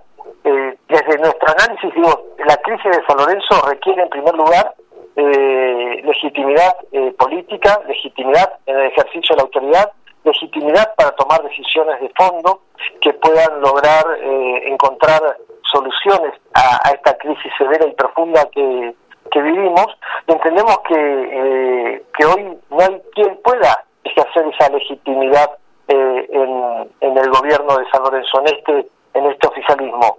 Desde nuestro análisis y de mi análisis en particular, entendemos que el 80% votó eh, no como un premio al modelo de gestión del oficialismo de San Lorenzo, votó el 80% al oficialismo como un voto de confianza a Tinelli y a poner un corte a una situación que ya venía barranca abajo. La ida de Tinelli erosiona eh, por completo esa, esa, esa confianza eh, masiva y alta. Y después, la legalidad y legitimidad que te da el triunfo electoral lo tenés que mantener en el día a día de tu ejercicio en el gobierno, cumpliendo las promesas electorales, cumpliendo con los objetivos planteados, eh, demostrando y facilitando el acceso a la información, generando y abonando y construyendo una confianza en la gente que te representás. Y todo esto no ha sucedido en San Lorenzo. Por ende, eh, se ha perdido la, la lealtad desde nuestro, nuestra óptica, se ha perdido la lealtad masiva, el apoyo masivo eh, a este gobierno para poder tomar eh, las decisiones que se deben tomar y que se deben evaluar, para poder salir de esta crisis, como te decía recién. Y además por, desde el convencimiento que para salir de la crisis hay que tener las manos libres eh, el próximo gobierno de San Lorenzo eh, tiene que estar eh, legitimado con el voto del, socio para tomar todas aquellas medidas que sean necesarias, sin ningún tipo de, ataduras ni de compromisos preexistentes. Y es muy difícil pensar que esa libertad de acción, que esas manos liberadas, puedan venir por parte y de parte de quienes conformaron el gobierno de San Lorenzo en estos años. entiendo que están limitados eh, a poder eh, adoptar esas medidas. Por ejemplo, es imperioso, imperioso que en San Lorenzo podamos hacer una auditoría y revisar qué deuda es legal eh, y qué deuda es, es legítima. Digo, la legitimidad de la deuda, no solamente hay una crisis de legitimidad política, sino también tenemos que discutir y evaluar la legitimidad de la deuda económica en San Lorenzo y tomar este tipo de decisiones y llevarlas a, a, la práctica y a fondo requieren requieren de no tener ningún tipo de ataduras ni de compromisos preexistentes con este con este oficialismo. Y requieren también del apoyo eh, masivo de los socios y de las socias de, San Lorenzo para poder llevarlas adelante. Por eso digo que es eh, imperioso y, imperioso y déjame redondear algo que es, importante. Eh, todo lo que te planteo es de la legitimidad política pero también entiendo que hay una cuestión institucional a resguardar y por eso siempre dije que el llamado a elecciones anticipadas eh, ante la falta de legitimidad política tenía que venir acompañado y debe venir inexorablemente acompañado de un acuerdo político entre todas las fuerzas eh, políticas de la institución, generar un calendario y un gobierno de transición hasta, hasta llegar a la fecha que se acuerde y que acordemos entre todos los, los sectores. Sí. Eh, Javi Brancoli.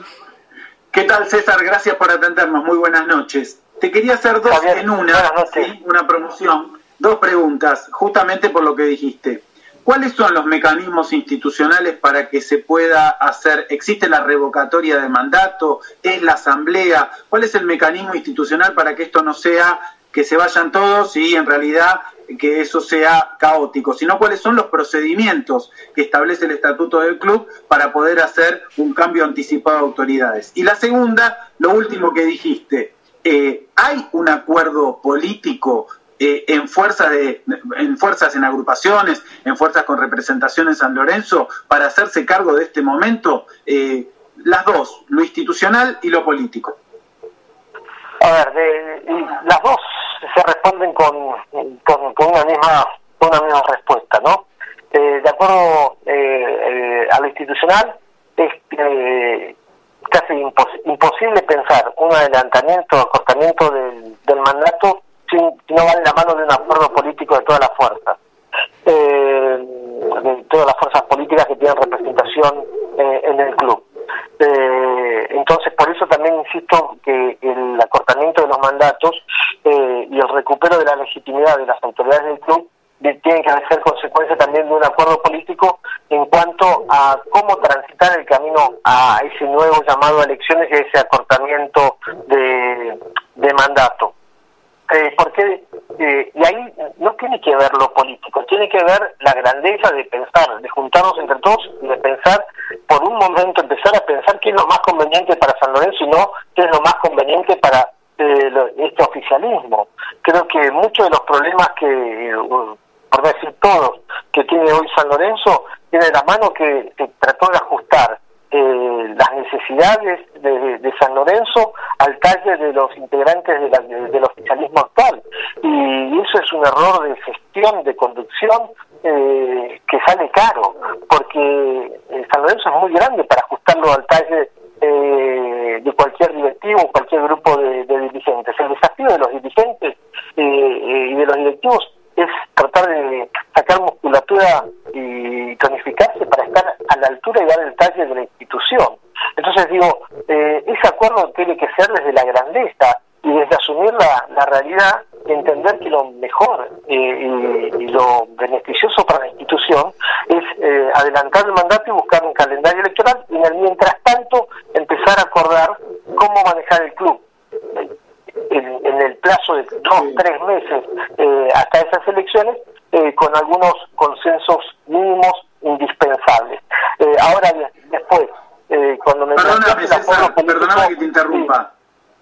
Pero la sensación que me queda, disculpame que te interrumpa, es que justamente el, este oficialismo en decadencia eh, no tiene renovación porque lo que no se ve es una fuerza política con capacidad de reemplazarlo. Y esto es una encerrona grave. Y en este sentido, si bien todos reconocemos la enorme responsabilidad que tiene el oficialismo en la situación actual de San Lorenzo, en un segundo nivel es no hay aparentemente, o por lo menos a la vista, una oposición que esté en condiciones de reemplazarlo. A ver, eh, yo no puedo generalizar, nunca, nunca es feliz.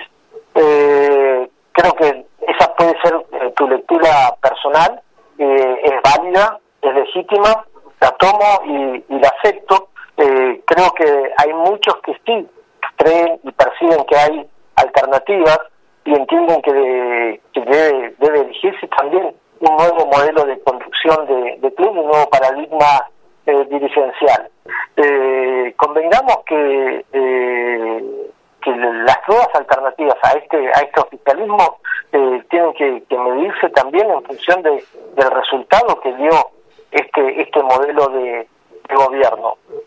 Digo eh, y también veamos los contextos y las coyunturas no yo en algún momento al principio de esta de este diálogo de esta charla les planteaba que este oficialismo gozó de una de un cerco mediático de una protección mediática y además también de, de la construcción de un relato de eficiencia que no, no tuvo correlato en los últimos seis años con la realidad. Eh, digo, y dentro de ese, de ese relato que no tuvo correlato con la realidad, también fue de la mano de invisibilizar a todos aquellos que no estábamos de acuerdo con este modelo, que teníamos diferencias con este modelo, que teníamos puntos eh, diferenciadores, puntos críticos con, con este modelo de, de, gestión y hasta tornarnos muchas veces eh, y aparentarnos muchas veces como imposibilitados de poder conducir eh, eh, un club como de la magnitud como el nuestro. Digo, digo esto que también impera esta creencia y esta sensación de que solamente pueden gobernar entidades, asociaciones civiles, empresarios que fueron exitosos en el campo privado. Cuando todos sabemos desde un análisis racional que comparar una empresa y la gestión de una empresa con espacios comunitarios como son las asociaciones civiles sin fines de lucro son eh, escenarios absolutamente eh, distintos. Y ser exitoso en el campo empresarial no garantiza para nada eh, ser capaz de gestionar una asociación civil y viceversa. Como ser exitoso en una asociación civil tampoco es una garantía de éxito en un campo empresarial o privado. entonces lo que yo digo es, estas cuestiones también, estos, estas creencias que imperan y que pueden tratar de instalarse, hay que combatirlas, hay que combatirlas desde lo discursivo, desde la política, desde que cambios y batallas culturales que tenemos que dar quienes somos dirigentes políticos eh, cada día, ¿no?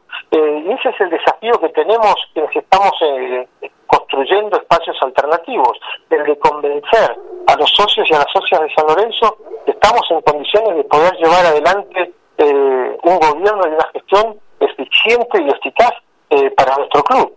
Sí, sin duda es el desafío que tenemos quienes no estamos en este en este oficialismo. Mm.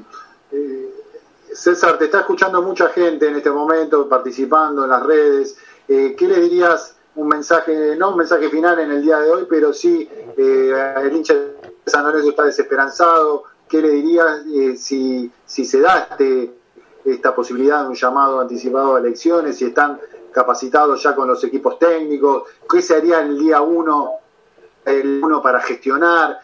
muchos nos piden y dicen en las redes, pero ¿qué se haría con un gobierno opositor eh, gobernando, este, ¿qué qué, cuáles son los primeros pasos, qué hay que hacer con la deuda. Hay muchas preguntas, muchos interrogantes. Yo entiendo que es difícil ponerse a explicar todo esto de, de, cero, pero un mensaje para ese hincha de San Lorenzo que está, que está desolado, César.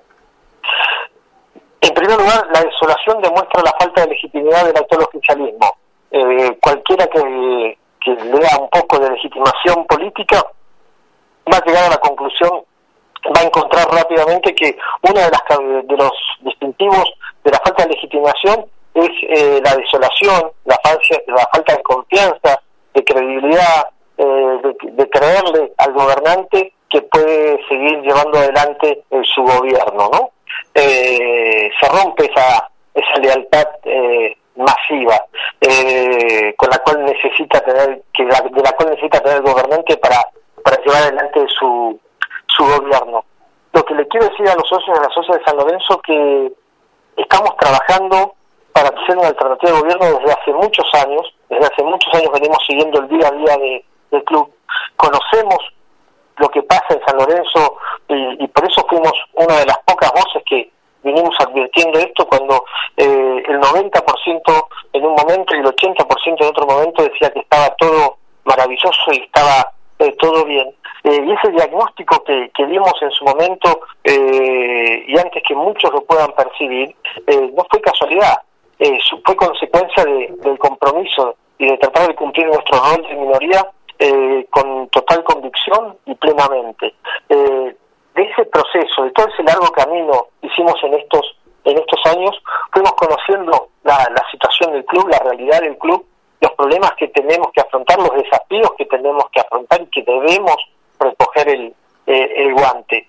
Eh, estamos, tenemos, yo estoy muy orgulloso del grupo de, personas que conforman Volver a, San Lorenzo y también en otros espacios hay gente muy valiosa. Eh, por eso yo siempre evité y evito confrontar con, con otros espacios opositores. Yo jamás haré oposición de la oposición, porque creo que la oposición aquí hay que hacerla de este modelo, de este hospitalismo que nos está gobernando y para resguardar también el día después del club. Eh, en primer lugar, tenemos que tomar eh, medidas muy de fondo, pero muy de fondo. Tenemos que, eh, un nuevo gobierno tiene, va a traer una ventaja diferenciadora en lo cualitativo de arranque, que es la credibilidad. Cuando vos sos pobre, cuando vos no tenés, no has honrado tu palabra, cuando no has cumplido una sola promesa de pago y la has incumplido de manera sistemática para poder empezar a salir del pozo en el que estás, necesitas credibilidad al sentarte a renegociar la deuda. Eh, ese va a ser el primer compromiso y el primer desafío que vamos a, llevar adelante. Sentarnos a rediscutir y primero a revisar la deuda y a ver cuál es la deuda exigible realmente que San Lorenzo tiene que pagar. ¿Cuál es la deuda eh, legítima que San tiene que eh, afrontar y, descartar lo que no tiene que pagar. Y en, ese, en ese análisis de ver cuál es la deuda legítima, sentarnos con la credibilidad de ser una nueva gestión, un nuevo modelo de gobierno a prometer pagar lo que se deba pagar de acuerdo a nuestras posibilidades. En segundo lugar, transparentar mostrando todos los contratos.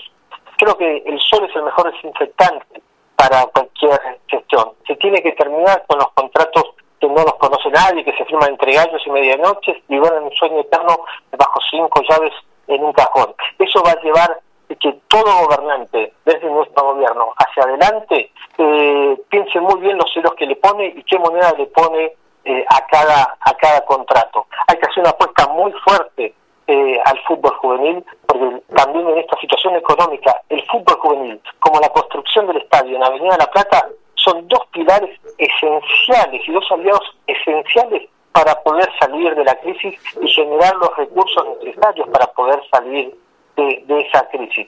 Y hay que fomentar la participación. una de las consecuencias también de la falta de legitimidad de los gobiernos y el fracaso de este gobierno es que no se fomentó la participación en el mundo de, San Lorenzo. La cantidad también hace a la calidad. César, eh, te agradezco enormemente eh, por, por todos estos minutos para Mí, que nos diste más casi media hora para Mí, este, y bueno, que sea lo mejor principalmente para San Lorenzo. Muchas gracias, Beto. Saludos eh, a todos en la mesa y eh, a no perder las esperanzas, a no perder las esperanzas de que podemos y debemos rescatar a San Lorenzo lo más rápidamente eh, posible y una adhesión a todos los socios y socias de San Lorenzo que sufrieron ese episodio tan lamentable, bochornoso o irrepudiable en el último partido de la Platea Norte. Un abrazo grande, César, gracias. Muchas gracias, César, muy amable. Abrazo a todos.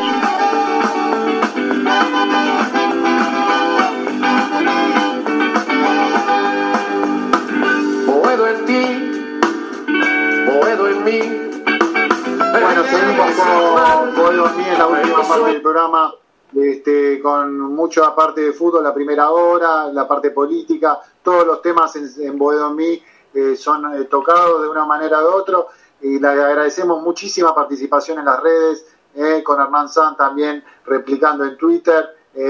bueno, el tema político está candente en San Lorenzo, así que Javi, este, tuvimos los minutos que, queríamos con uno de los opositores, tendremos más entrevistas del panorama político. Pero démonos un poquito de aire, de distracción, de cultura, de historia, con un informe, ¿eh? retomemos los informes, en este caso sobre el padre Lorenzo Massa, que preparaste vos muy este, profundamente, Javi. Eh, ¿Te parece? ¿Y qué preparaste, querido Javi? Bueno, el pasado 11 de noviembre se hubieran cumplido los imposibles 139 años del padre Lorenzo Massa, su nacimiento. Este, hubiera durado un poco más, ¿no? Falleció muy joven el, el cura Lorenzo este, que aparte marca un poco la línea de la identidad del club, de nuestros orígenes, y que como siempre decimos, mirar la historia es también un poco tener una, brújula en el presente para saber de dónde venimos y, a dónde vamos.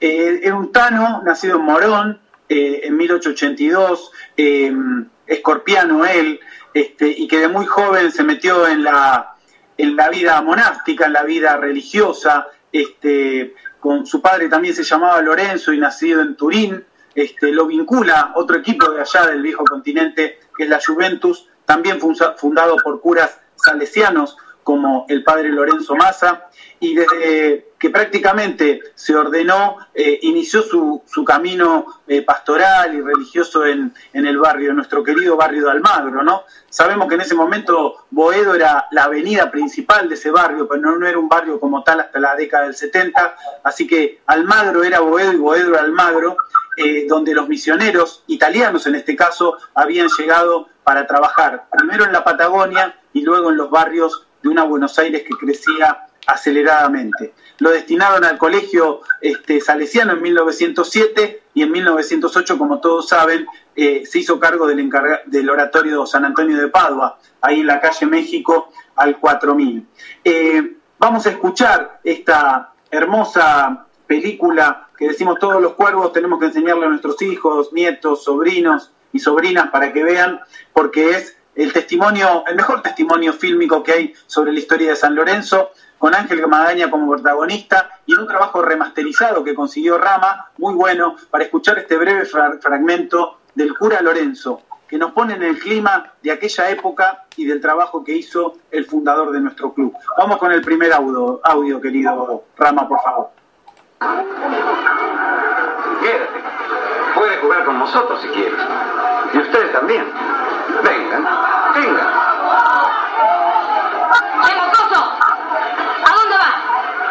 Qué no quieres que tú también puedes jugar? A mí con la piolita. No quiero saber ni medio con los curas. ¿Pero por qué? ¿Acaso te hicimos algún daño? Guárdesela su pelota. Vení, Otario. ¡No! Chicos, así no. Esperen. Esperen un momento. Les voy a enseñar cómo se juega. Tú, Cristiano, al arco. Y tú, Patricio. Y tú. Diez y once. Azul y grana. Lindos colores. Me costó, pero se las conseguí. Eh, me mandaron también unas medias muy raras. ¿Las quieres llevar? No. Por ahora no. ¿Se las mando? Las llevaré yo mismo. Bien. Él mismo llevaba las camisetas y compraba los materiales. Es, Boedo Almagro era una barriada de inmigrantes eh, con ruido de carretas y de tranvías. Y bueno, y el cura, como todos saben, se acercó a esos pibes después del accidente de Juancito Abondanza, que está representado en un mural en el interior del club cuando se sale de la platea sur. Hay un viejo mural un poco descolorido que se puede seguramente recuperar, como han hecho los compañeros del grupo artístico de Boedo, donde se representa el accidente del tranvía, que es la mítica fundación de San Lorenzo y el, el auxilio que da el cura para que esos pibes dejen de jugar en la calle y estén protegidos en el oratorio. Eh, la historia tiene que ver con estas comunidades, colectividades inmigrantes, fundamentalmente de italianos. El primer jugador y luego presidente fue Scaramuso, este, el propio Lorenzo Massa era italiano, y también la comunidad vasca que había eh, poblado esa zona, fábrica de ladrillos, tambos, mimbrerías eran las actividades económicas de esa zona, eh, y la condición que les puso el cura era que participen del catecismo y la misa, como decía ahí el audio. No quiero saber nada con los curas de esos pibes reos de barrio que llegaron al oratorio de la mano del, del cura etano, del cura italiano y de esa comunidad que los recibió. Así se escucha en esta hermosa canción de los cuervos de Poe, que en el idioma patrio del cura Lorenzo cantan esta buena y bonita canción. Forza San Lorenzo. Eh, vamos con el audio 2, Rama, por favor. Siamo qui, arriviamo, la banda del ciclone ovunque tu vada, facendo, facendo un gran casino, mattatore, mattatore, forza San Lorenzo metticela tutta, questa è la gloriosa banda di Boedo, che si differenzia per i suoi sentimenti, si presta con te in quei momenti e non mi interessa se capite questo amore, quando vinco e quando perdo io non smetto di tifare, è quello che chiedo ai giocatori, che ce la mettano tutta e siano dei lottatori, forza San Lorenzo metticela tutta, questa è la gloriosa banda di Boedo, che si differenzia per i suoi sentimenti e si presta con te in quei momenti, la la la la la la la la la la la la. El Federico Monti, que fue el líder de esos pibes y que era trabajaba en una carbonería, por eso le decían el Carbuña, empezó a organizar esos pibes y se reunieron en un saloncito. Eh, el padre Lorenzo se manifestó su sorpresa cuando quisieron proponer su nombre, ya se sabe como eh, nombre oficial del club, eh, pero habían manejado nombres insólitos, creo que algunos no se saben, ¿no? Los Forzudos o Forzosos fue el más conocido, pero sonaba un poco violento por ahí, y por eso aparecieron nombres alternativos. El Triunfador de Almagro era un nombre, el Invencible, bueno, no serían nombres muy adecuados para hoy, ¿no? El Almagreño, el Centinela de Quito, por la calle, en la que de ahí del barrio, los canasteros, daría para la cargada hoy, ¿no? Eh, cestos y canastas, porque el trabajo de la mimbrería era propio del barrio y de la mayoría de los que ahí se ganaron la vida de esa manera. Eh, en una charla con jóvenes dijo el, el padre Lorenzo que las virtudes y el empeño que necesitarían para cumplir su anhelo de llegar algún día a ubicarse entre los equipos mejores del fútbol argentino, ¿no? Virtudes y empeño. Y de hecho, los propios jugadores tenían un reglamento que incluía, entre otros, lavar las propias eh, camisetas y ropa que se utilizaba en las disputas deportivas, ¿no? Eh, una práctica saludable para hacer de abajo, ¿no? Qué lejos parece ahora que los jugadores, no digo que laven su camiseta, pero ese espíritu camboyano que en algún momento tuvo, eh, tuvieron planteles del club. Eh, así, en esa misión pastoral y religiosa, eh, barrial, de trabajo comunitario, es que se funda el club y cuando llegaban a jugar algún partido de visitantes decían ahí llegan los cuervos, acompañados por el cura, que acompañaba además cada una de las categorías, deportes y actividades que se realizaban de manera minuciosa, ¿no? Eh, por eso esa historia de la iglesia tan ligada a San Lorenzo eh, tiene como vínculo al padre Lorenzo Massa. Así lo retrata esta simpática película que hemos escuchado y visto seguramente más de una vez, Hijos Nuestros, donde en una escena religiosa se representa la pasión por los colores azulgranas. Vamos con el audio 3, por favor, Rama. Yo seguiré al Señor a todos la hinchada no cesará de alegrarlo. Sueño de ver al cuervo salir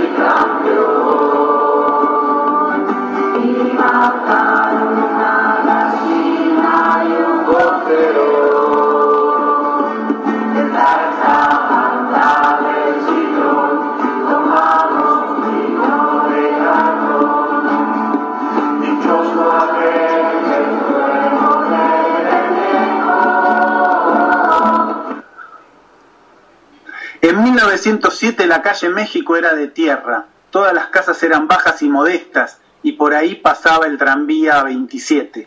Los pibes jugábamos al fútbol en la calle porque era lo más barato que había.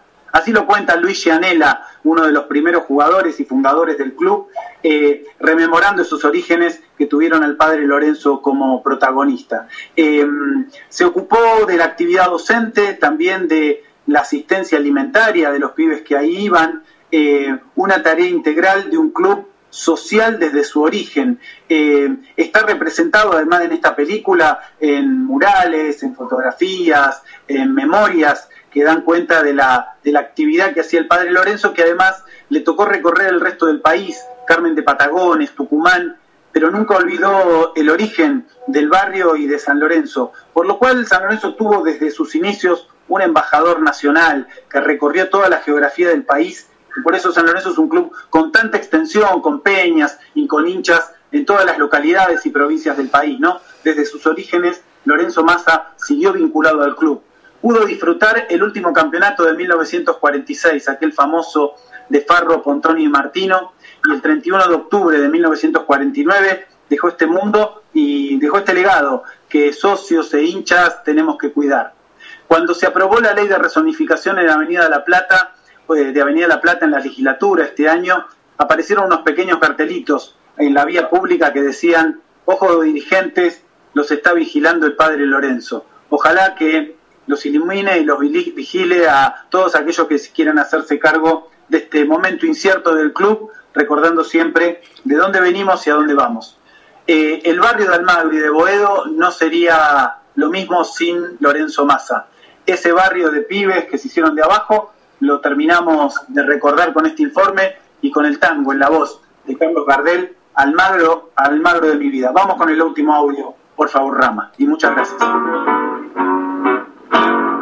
Como recuerdo, barrio querido, aquellos tiempos de mi niñez, eres el sitio donde nacido y eres la cuna de mi honradez barrio del alma fue por tu calle donde me gozado mi juventud.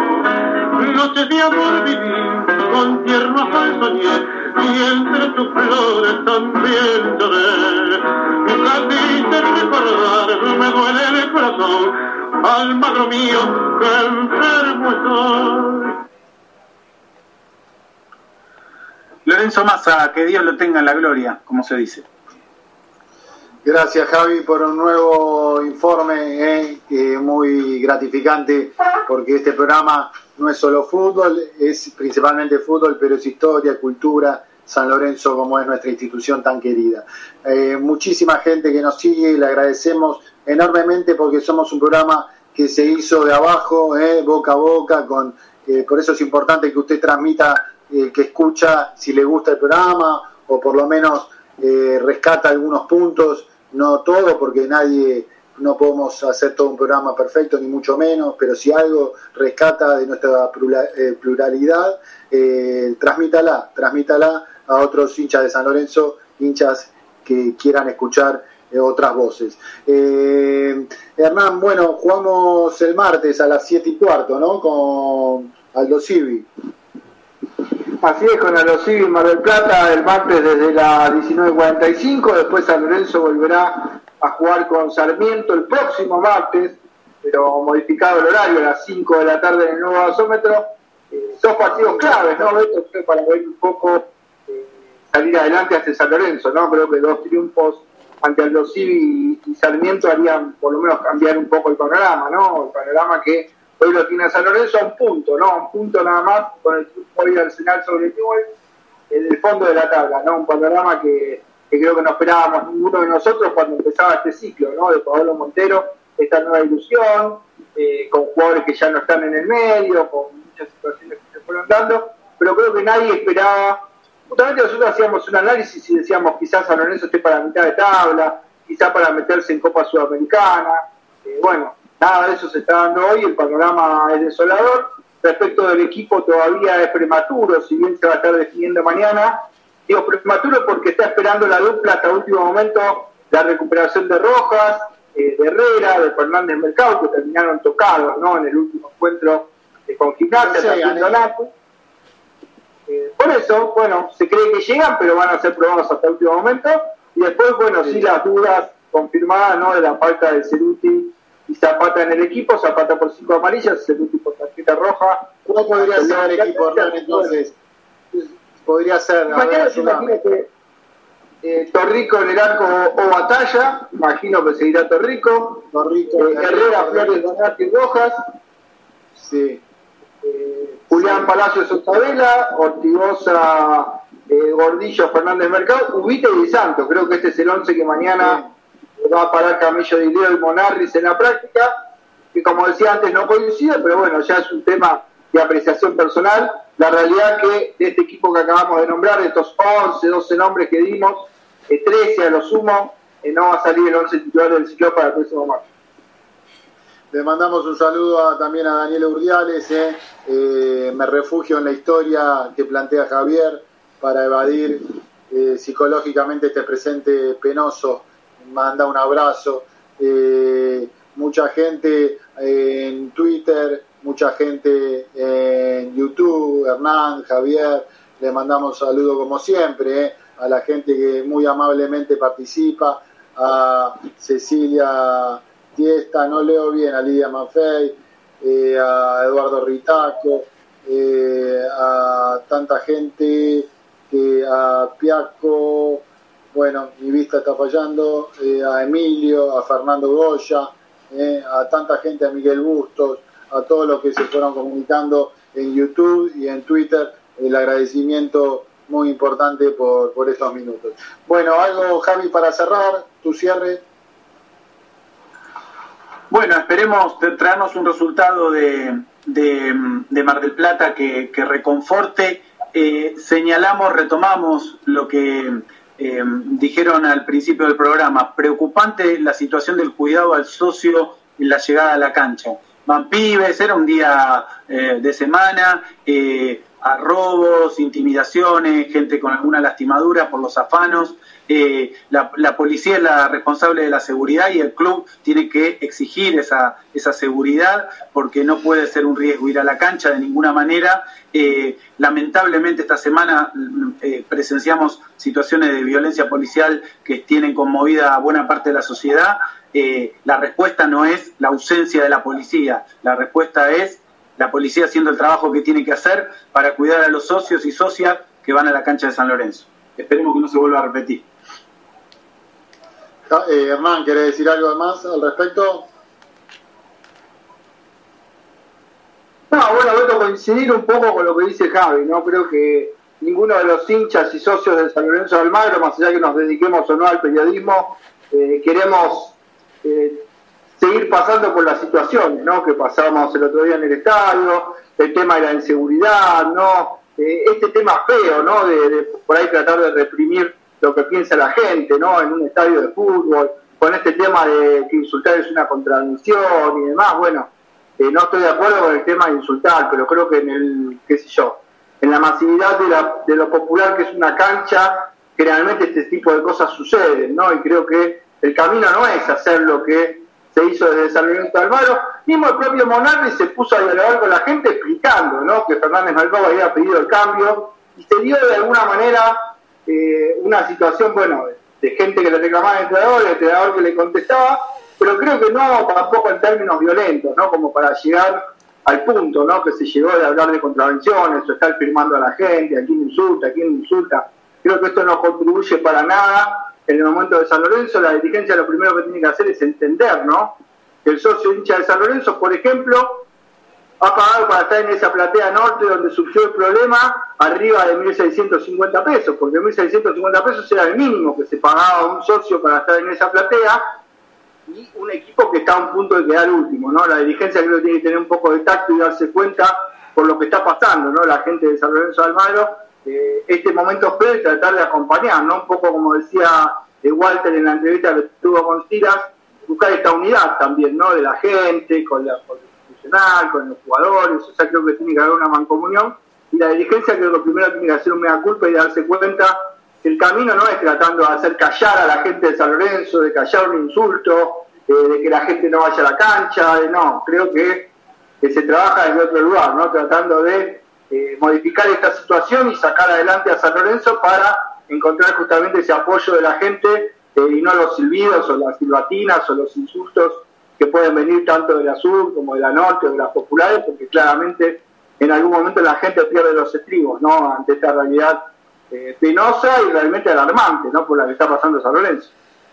Sí, sí, una, una, una energía complicada. ¿eh? Por eso, cuando ustedes decían que ojalá que nos traigamos los tres puntos, ojalá, pero la energía no, no, no es la mejor porque indudablemente este eh, penúltimo lugar no, no, no, no deja de capa caída, pero bueno, los profesionales son profesionales, los jugadores tienen que poner la cara en este momento y traer resultados.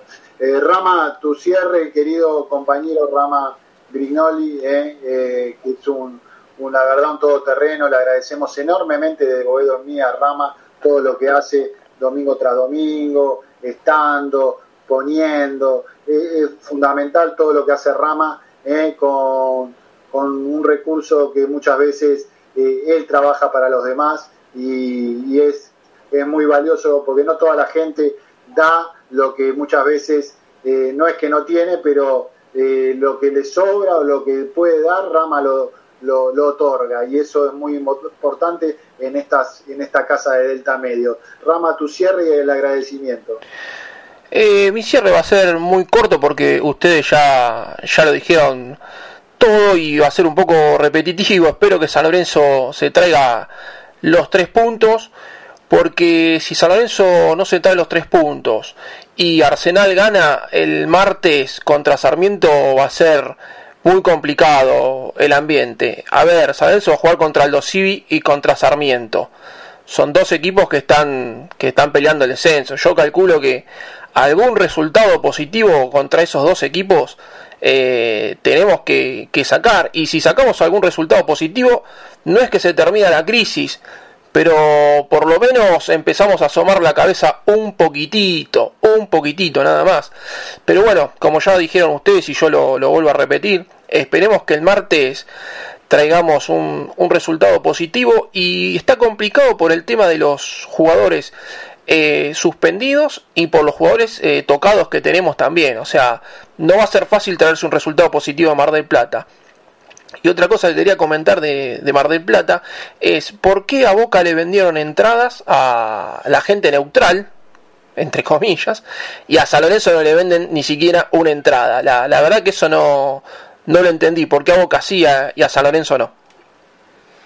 Es verdad lo que decís, este, eso ya está finiquitado, ya no hay posibilidad. Sí, sí, sí, no, no, no, no hay ventas, no hay ventas para, para los hinchas neutrales. Una vergüenza. Una vergüenza lo que hace Aldo Civi y lo que permite la AFA. ¿eh? Este, una vergüenza más. Eh, la- las Santitas eh, perdieron hoy, ¿no? En las semifinales. Sí, hoy las Santitas perdieron por penales, empataron 2 a 2 en los 90 minutos, era la semifinal del torneo de AFA, y perdieron 4 a 3 este, por penales y la final del fútbol femenino la van a jugar la Guaya Urquiza contra, contra Boca. Correcto. Bueno, eh, Hernán, la gente podrá, si quiere escuchar de nuevo este programa, ¿por qué vía Sans? Por Twitter. Bueno, esto está como siempre subido el programa en el Twitter de Bodomí eh, y después, bueno, también lo termina, ni bien termina el ratito, me manda el link de Spotify también para que la gente lo pueda ver, Rama, eh, y bueno, también por YouTube, ¿no? Con las repeticiones que, que quieran de este programa para volver a escucharlo una y otra vez y las veces que la gente lo considere necesario, Beto. Le agradecemos siempre a Frenesí a Subrana que nos retuitea, eso es muy importante para nosotros también, en, en este boca a boca que nos ayudamos entre compañeros, así que agradecer a todas y todos. Si Dios quiere, nos vemos el domingo que viene. Gracias Javi, gracias Rama, gracias Hernán, a Walter, a Juan Pablo que no pudo estar hoy, este, a todas y todos. Nos vemos, si Dios quiere, el domingo que viene con más Bodomí. Gracias, chau, chau, chau Rama. Soy capaz de irme a la luna llevando la misma pasión, no sin antes darme el gusto de ver al cuervo campeón. Boedo en mí, el programa que escucha el Papa Francisco y se entera todo lo que pasa con San Lorenzo. Auspician Boedo en mí. Lava autos, qué bueno. Lavado de carrocería, chasis, motor, tratamientos especiales y limpieza de tapizados. Avenida Crovara 2601, esquina Alvear, La Tablada. América, el software de administración para tu pyme. Consulta en www.softwareamerica.com.ar. Pizzería El Argentino, la mejor pizza a la piedra de la zona oeste. El Argentino, el verdadero sabor de la pizza.